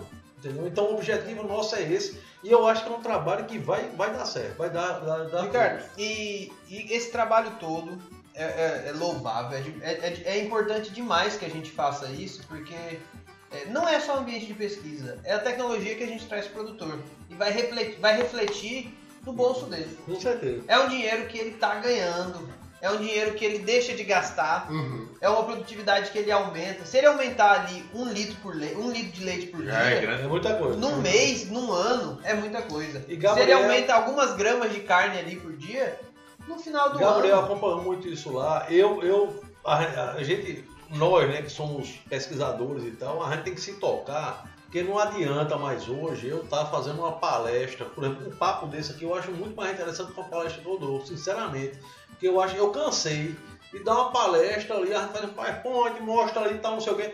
Eu, eu não gosto mais de fazer isso. Eu Modelo tô, engessado. ou ver um papo desse aqui bem natural que a gente faz, ou então eu chamo os caras para ir ver lá na, natura, Na prática. dentro na prática, que foi isso que ele viu lá que a gente fez. Porque não adianta, meu amigo, ninguém engole mais linguiça não. Uhum. A gente tem que mostrar. Se você acha que faz o troço, chama os caras e mostra ali, mas mostre funcionando. Ninguém engana mais ninguém hoje em dia não. Graças a Deus, depois da internet, eu acho que ou a gente mostra o que tá aqui para fazer, ou então, meu amigo, vá fazer outra lavagem de roupa, faça outra coisa na sua vida. Ou a hora tem que mostrar em natura mesmo. Esse negócio de, ah, não, é muito bonito, ah, dados, ah, não, porque lá nos Estados Unidos conseguiram produção de chip. Meu amigo, Estados Unidos é Estados Unidos. Você tem que mostrar aqui. Na realidade. E numa fazenda aqui na Paraíba. Não adianta, não traga dado do Sudeste pra cá, não, que é totalmente É diferente. totalmente diferente. A gente vive essa questão das raças, por exemplo, que a gente comentou. É, é, hoje não adianta, é uma raça Cindy, é uma coisa é aqui, outra coisa é lá no Sudeste. Não adianta você querer achar que vai produzir a mesma coisa. Aí tem as opções. Você quer um troço mais resistente, mais né, natural, ou você quer um troço mais pré-fabricado e que seja mais maquiado. É a opção do criador. E outra coisa, os produtores, graças a Deus, o pessoal está com esse negócio da internet e a pandemia, como eu disse, teve Tirou males, mas tem muita coisa boa. Mas muita gente começou a consultar mais vocês que são muito mais novos do que eu, sabem disso mais do que eu. O pessoal está consultando na internet, vê, pesquisa. Apesar de que vê muito fake news, mas também vê muita coisa Uhum. Boa mesmo que funciona e a coisa eu acho que a tendência é melhorar. Você falou das raças, você falou desse manejo diferenciado. É, a gente tem que investir em tecnologia mesmo. Já, já, já passou da hora. Isso já passou faz tempo. Nossos produtores quererem evoluir. Tem que buscar na internet, tem que buscar profissionais. E mesmo aqueles que não têm condições de buscar profissionais, de trazer um agrônomo, um veterinário, uma consultoria, como conseguir. na internet hoje é tudo muito, muito, muito, muito fácil. É só tomar cuidado com quem É, olha. exatamente. Olha. E, e aí a gente vê também é, de, de tudo isso que a gente falou, de tudo que é raça, de tudo que é manejo. Aqui na Paraíba a gente vê que tradicionalmente o produtor de corte quer trabalhar com Nelore. Isso. A gente tem outras raças tão boas quanto, ou mais adaptadas que o Nelore, mas de comércio. falar de, de dinheiro, do produtor que está tá produzindo hoje ou de quem quer produzir hoje para para vender, seja o bezerro, seja para vender direto para abate no, no, confinamento ou seja a pasto. O mercado da Paraíba hoje. Claro que a gente hoje já tem mais variáveis, porque nós temos outros, outros abatedouros chegando, muito próximo. Mas como que você vê e o que, que você acha? Existe uma raça ideal? Ou vai depender muito do contexto e da realidade de cada produtor? Se alguém chegasse para você, eu quero, eu quero que você me indique um, uma raça para eu produzir. É, existe um, um, modelo que fala, fala aí. Mais lucrativo. É, produz isso que dá certo ou não? Vamos, vamos identificar, região, né? vamos, vamos depender de várias variáveis. Como funciona? Gabriel, modelo engessado não tem não. Quem achar que tem isso. Uma coisa que eu achei legal, até, até parando aí, uma coisa que eu achei legal que vocês falando do Cindy, é que pode ser cruzado para atender o leite e atender o corte. Né? No Nelore, não é sei se corte. há esse corte. cruzamento, não há. Então isso cria uma possibilidade muito interessante do Cindy. Né? Mas vão, olha, o, o além da rusticidade hoje, que o mercado hoje tá o Cindy se dá bem assim no, na zona no, no molhado. Não, qualquer canto. Eu, eu acho é. Depende para quem você quer. Olha, porque a gente, hoje, eu tô dizendo hoje, isso, Ricardo, hoje, porque tipo caprino não se dá muito bem no molhado. Também não é assim, não. É. Até que se dá, mas você sabe que é mais Olha, hoje, né? hoje você faz qualquer coisa em qualquer canto. E é. Só te te te tecnologia.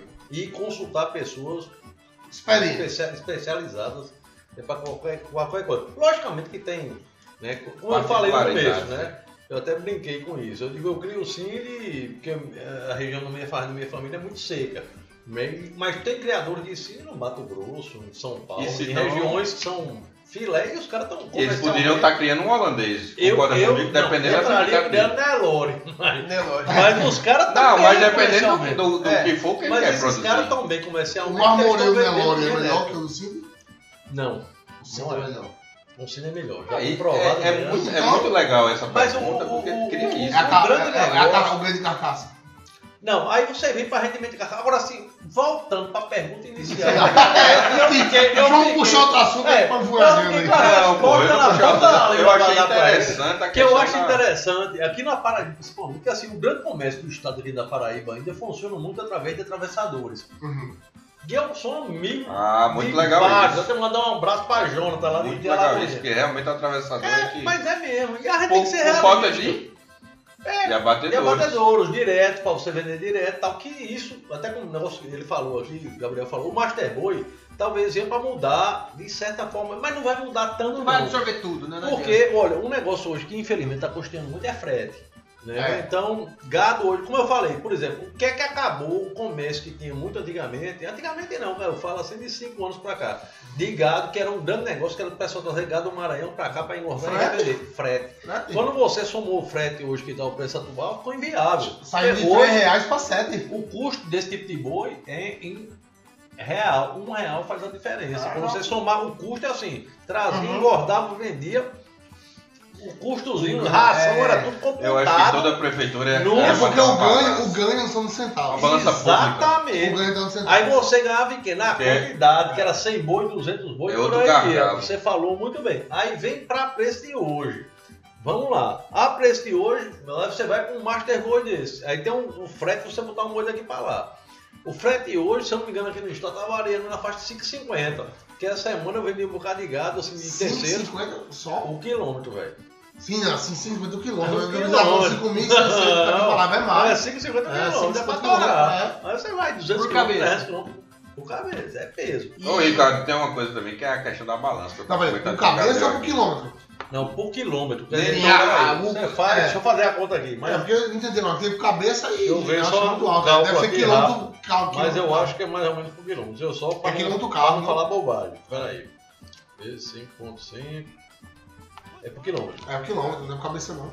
É por quilômetro. De caminhão que pega. Não, mas era por cabeça. Ou era por quilômetro. Quando você vai aumentando aqueles caminhão de dois andares, 70 boi, aí vai exponencialmente subindo os preços.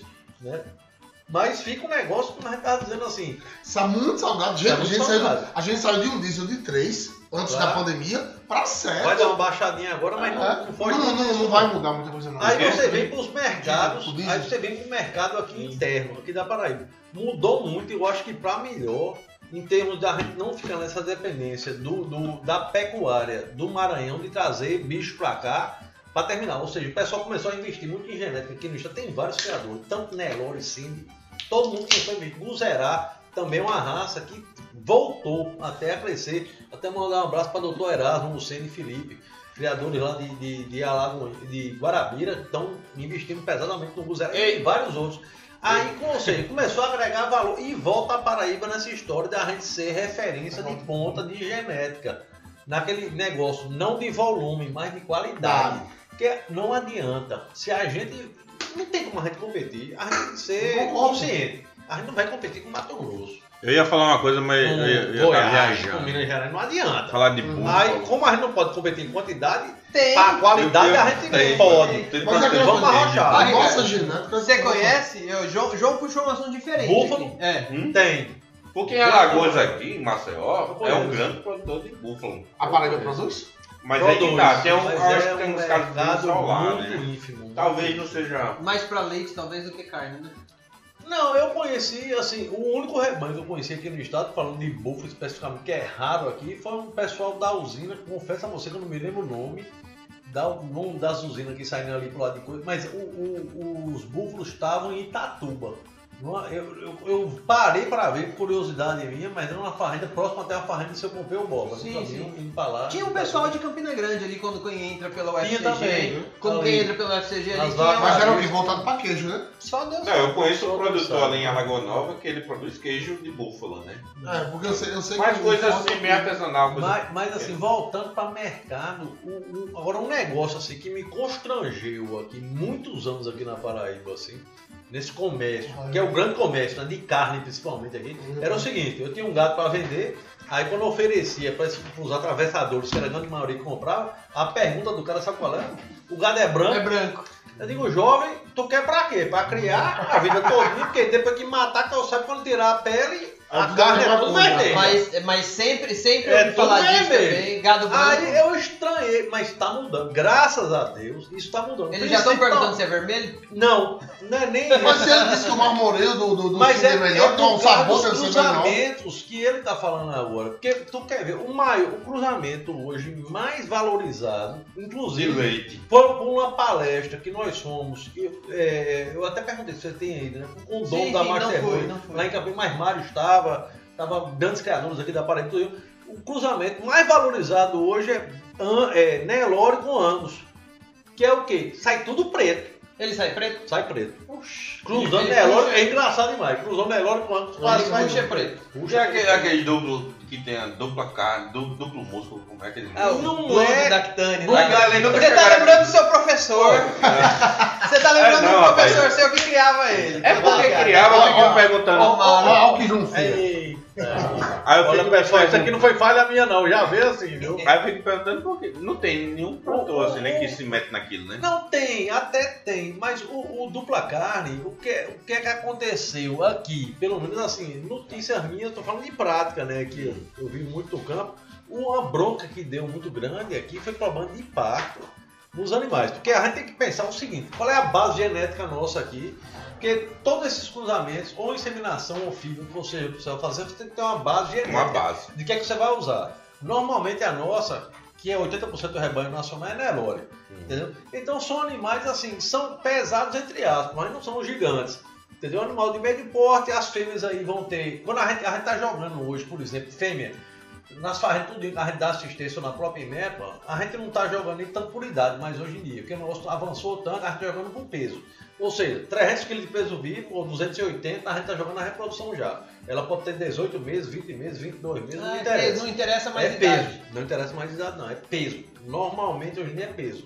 Fez essa faixa de peso, a gente joga na reprodução qual? Ou normalmente induzida. Né? Aí a gente vai. Se quiser usar para FIV, se elas forem puras, vai para aspiração. Que eu já aspirei até no vídeo com 14, 15 meses. Bezerra quase.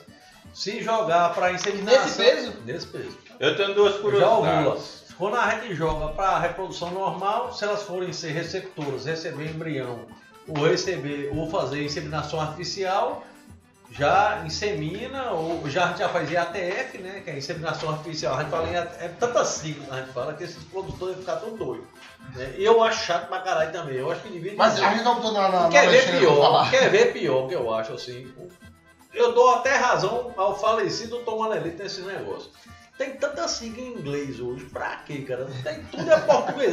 Apesar de que eu morei nos Estados Unidos, acho bacana americano, minha esposa é americana, não tenho nada que falar contra americano. Mas é um negócio. Coffee break, por exemplo. Por que não chama intervalo de café? Eu não entendo essas coisas. Aí, Não, tá, eu, é- eu me lembro sempre do Tom Manelito, um grande E amigo do meu pai. Deus o tenha. E assim, eu não vejo porquê, ele não bota em português. Aí, aí tem tanta sigla, aí uma delas é a ATF, que até em Tem português. uma entrevista muito inseminação engraçada de tem- Ariane Suassuna que ele, ele É? critica bem isso aí. Pois é. Eu cara. tenho duas curiosidades, tu acredita? Porque a gente, a gente inglesou perguntar, tanto, Ricardo. cara, o, o, o, É, no cara. Cindy, A maioria dos produtores aqui foca o quê? O leite ou o corte? A dupla aptidão. Graças E a é? Deus. Que é o foco da Não raça. existe isso. De tipo assim. É muito difícil. Você vê. não, mas para tirar o leite ele precisa eu passei, eu passei dois dias, coincidentemente, é, a quinta e a sexta, hoje é sábado, não é isso? Hoje é sábado, Eu tô tão cheio de evento que eu tô até meio desorientado. Mas quinta e sexta, passei de 8 às 12, os dois dias, fazendo curso de reciclagem de jurado da, da ABCZ. E foi um negócio que foi muito batido nesse curso, a dificuldade que a gente tem como jurado. E jurado é foda. Você, a gente chama de juiz, que não é juiz, chama jurado mesmo, porque juiz tem que ser de direito, né? Mas jurado assim, de jogar bicho em pista. Né? A maioria das raças são especializadas. Por exemplo, quando eu vou jogar um Nelore, eu tô olhando ali, na minha cabeça, eu tô jogando A só carne. Carne. Carcaça, é. Eu não quero, por exemplo, quando entra as fêmeas, eu não tô nem ubre dela. Eu, eu particularmente olho, mas que eu acho que uma fêmea também, para ter um bezerro pesado, ela tem que dar leite, no mínimo, para é ter um bezerro bom. Mas isso é na minha cabeça, entendeu? A maioria dos jurados não liga, não. Quando eu vou pro Cindy, é Tem que olhar os dois. Eu ia falar até foda. Não, mas a maioria dos Mas são é, é- mas é complicado para você jogar, porque você dupla aptidão tem que casar as duas coisas. Aí você tem que olhar um animal, às vezes, porque normalmente o animal que é muito bom de leite, ele tem defeito na carcaça. Aí você vai para fêmea. O que, que acontece? Normalmente, por exemplo, a garupa, ela não tem aquela garupa num ângulo de garupa, que seria o ideal para corte, aquela garupa mais comprida, entendeu? Com um ângulo mais comprido, o espaço entre pernas mais largo, né? É um- um- uma característica mais frigorífica. Eita, saudade de da exposição. De ouvir os caras julgar e comentar. Não, é arretado. Eu sou apaixonado. Eu Falta, falta um mês. Eu não vou pros Falta um não, mês, vou de graça não, porque os caras não por me sinal vai ter eu ia exposição quando? toda semana pra Setembro aqui em João Pessoa. É um mês, daqui a um É. mês. Daqui a um mês Eu estaremos já, lá. tô, eu já tô, pessoal de Mossoró, pra semana eu tô aí. Depois Surubi também, na outra. Limoeiro, Ei, como eu vou levar a gado, eu não posso julgar, mas tô Ei, há, há uma, há uma disputa muito grande. Não é disputa não, mas eu acho que vai de, de cada um. Nelore, será, na sua opinião pessoal, vou Hum. dizer geral, porque cada um tem sua visão, melhor engordar ou é melhor recria? Pegar as fêmeas para reproduzir Não, tem mercado pra todo mundo. Para todo mundo. Eu, pra mim, modelo tem de mercado, tem mercado pra todo mundo. Na Paraíba, atualmente, eu, ao, aos Você é produtor de clientes- Nelore, você é produtor de Nelore, você vai fazer o quê? Recria. Recria. Recria não, desculpa. Produção de bezerro. Produção de bezerro. É o que Cria. Cria, cria, Cria. Cria, cria. É porque eu queria Que é que eu recomendo e que os caras estão fazendo. É queria. porque Você tem gente três bem sucedida. Mas é porque o boi também subiu também. É, uns três anos pra cá o bezerro explodiu. Mas sabe qual é o problema? Vamos lá, vamos lá falou preço. do Maranhão. A gente tem que ver preço. Ah. Quanto é que custa um bezerro hoje, Nelore, cara limpa? 2.500 Sabe? É, Pronto, vamos pra essa base, que é isso mesmo, 2.500. Aí o cara diz, ah não, eu vou segurar pra vender ele mais É velho. o tempo. É, tu vai segurar ele, esse bezerro, você tem irmão a ele com 6, 7 meses, concorda comigo? Por 2.500. É, é. Aí tu, pra tu vender ele por 3.500, vai ter que ficar com ele quanto tempo? Mais um ano pra frente, no mínimo. Pra Quando tu jogar até os custos de vaca, aí tem que botar tudo, né, João? Aí você sabe, vocês sabem mais do que eu. Uhum. Vocês são dessa área de extensão que eu não sou. É, é o custo Joga benefício. aí, mão de obra, bababá, bababá, babá, E o tudo. tempo, e o tempo. E o tempo? Esses mil conto não pagou, não. Outra coisa. Se tiver chovendo, Paraíba, tá. Mil dividido por 7 é uma conta. Tu quer- 3 mil dividido por 20 24 Tem é mercado, tem mercado hoje que o produtor na Paraíba, que eu já tentei convencer alguns aqui a entrar, que os caras não estão nem entrando, porque não estão nem conseguindo enxergar, que o mercado está mudando tanto. Aluguel de fêmea para receptora de FIV. Não. Eu, eu É um mercado- no cavalo, né? Não, É, no cavalo isso é muito comum. Tá acontecendo pra bovino, meu amigo, e os cabos aqui não se treinaram ainda. Sabe como é que os cabos estão chegando agora fazendo pra você? Por exemplo, quanto é o valor do bezerro comercial? Você falou agora, 2.500. 2.500, é. O que é que os, os caras de FIV e essa turma de empresa quer fazer? Chega pronto, 2.500, você não contrato com você. Agora sim, eu quero 100 vacas suas para fazer FIV. Para botar embrião dentro. De raça pura, Neroli, sim, seja lá para dar for. Aí ele te paga. Quando a empresa, o veterinário fizer as FIV, né? Diagnóstico positivo de gestação. 30% do valor do bezerro. Já te paga adiantado. Tu vai vender feito soja, milho, essas coisas. Tu vai receber adiantado. Tu já recebe 30%. Como tem às vezes caso de inovulação que a gente chama Ah. de algum aborto, alguma coisa, mas fica lá o dinheiro. Ou seja, diagnóstico de gestação 90 dias, recebeu 30% do valor do bezerro. Quando o bezerro nasceu, mais 30%. O dono, do, do dono da zaga está recebendo. Ou seja, se tudo vingar, tu já recebeu 60% do valor do bezerro quando o bezerro caiu no chão. Nasceu, caiu no chão. Quando tu apartar, que for entregar os bezerros pro cara, ele dá os outros 40%. Ou seja, se tu, os bezerros fossem seu mesmo, tu só ia receber esse dinheiro quando tu apartasse Ah, os bezerros e bezerros por sete meses. Quando- nesse esquema aí, nesse esquema que não é um esquema, é um negócio, É um negócio. né? um contrato Ah. tudo assinado com Modelo de negócio. Que eu acho um modelo arretado que a turma aqui devia repensar. E você não precisa ter vaca de qualidade. Meu né? Sim, não precisa ser vaca É, registrada, não. não. precisa ser vaca. Cara limpa do jeito que for, ela só tem que ter uma vaca saudável e o cara tem que ter um certo pasto para criar os bezerros bem. Né? Os caras- é caras querem que fundamental. seja o bezerro de filho dele seja entregado bem, né? a vaca tem que ter uma certa estrutura para parir bem. É Mas mesmo assim. É, é, é- mas a grande vantagem disso que é, tu vai receber 60% do valor do teu bezerro, bicho, antes, de vender. quando ele né? nasceu, De quando ele caiu no chão, tu tá recebendo, é feito virando grão É, quase. é bom. Que quem é que vende? Só grão. Que você hoje em dia você vende milho e soja antecipado. Quer dizer, agora o mercado aqui da Paraíba tem que se atenar pra isso, pô. Os caras aqui ainda ficam com medo e tal, você vê. Acorde pra Jesus, mercado da Paraíba. O mundo tá avançando, Avança, tá se tá modernizando. e nós, E na pecuária, temos que entrar nisso também, cara. Eu, hoje em dia, sinceramente, se eu tivesse uma propriedade na região de Alagoinha, minha particular, das que eu dou assistência, e tem uns que estão entrando já que eu dou assistência lá. Produção de animais para receptora. Doutor Marco Antônio, um abraço para você. Vendemos essa semana 50, se eu não me engano, mestiça de sino pro Rio Grande do Norte, tudo para receptora. F1 de sino, os caras só querem mestiça de sino. Por quê? Rusticidade. Leite, rusticidade. Cindy com? Sinto com, sinto com vaca mestiça. Ah, Sim, vaca qualquer mista. coisa. É, Ah, Valor vai, até acima nisso. do mercado. Até nisso tem Valor valor agregado. acima do mercado. é por causa da Eu vou até dizer o valor. A 4 mil reais. Cara, Rusticidade? Animal de você- 250 Leite, quilos né, de que peso mantém, vivo. vai, vai segurar o bezerro Animais de gordo. 250 quilos de peso vivo. Os caras estão comprando para fazer tudo receptora de filho. E tudo indo pro Rio Grande do Norte. Tudo indo para o Rio Grande do Norte. Então tá Porque o mercado daqui, a gente está sendo fornecedor. É isso porque que o mercado. Tá interno potência. ainda não acordou. Tá se tornando potência? ainda não acordou, concordo. Ainda não acordou. E o Rio Grande do Norte tá se tornando potência nisso? Tá, o Rio Grande do Norte já é também. A gente sempre foi muito concorrente com o Rio Grande do Norte, assim, em termos de genética. Uhum. Mas eu não sei nem como é isso. O Rio Grande do Norte, sabe qual é que eu acho É diferencial?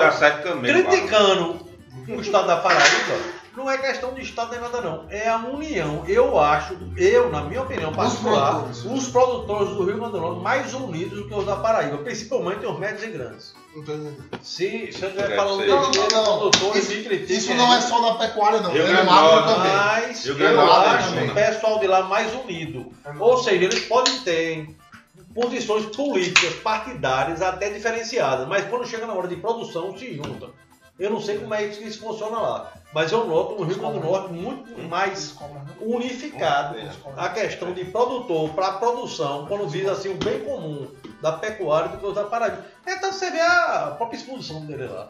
É muito maior. que É um modelo de exposição que a gente dá a César o que é de César, funciona melhor que o da Paraíba. É. Apesar de que nós, né, Gabriel, você também trabalha na, organização da exposição daqui, a gente tem que dar a César o que é de César. O modelo de exposição dele lá manteve, nunca caiu.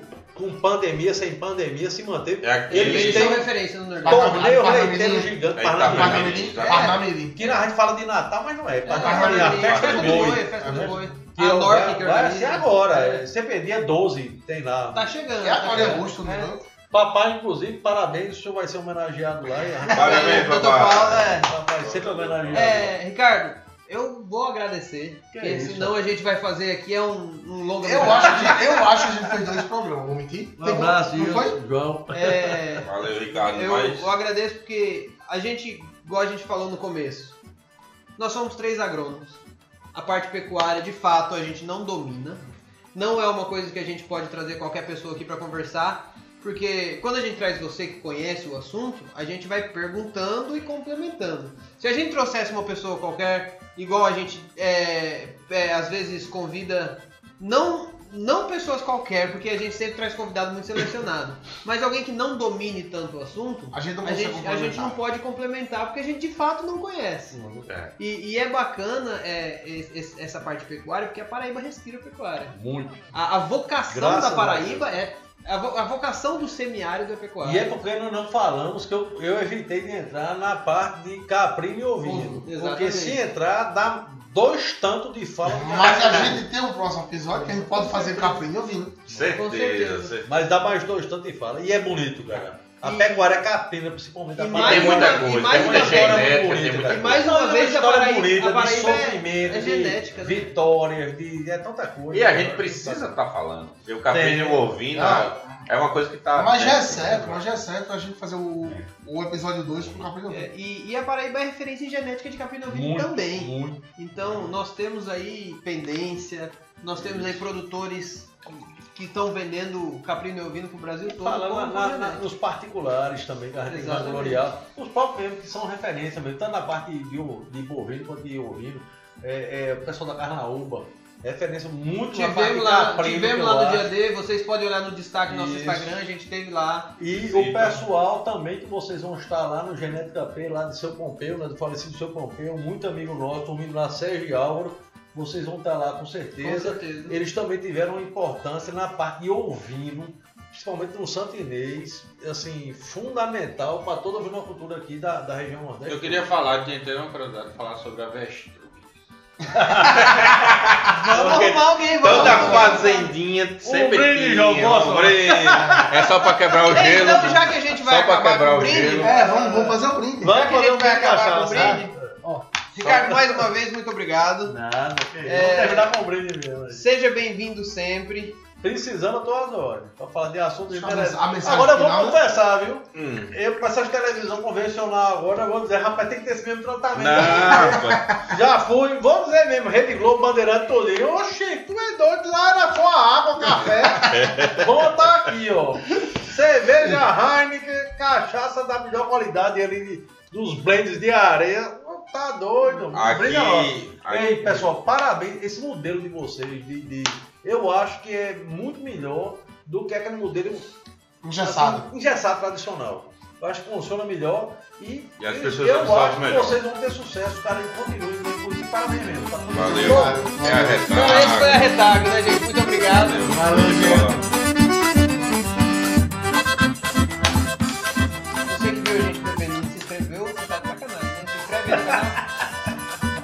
Valeu. Valeu.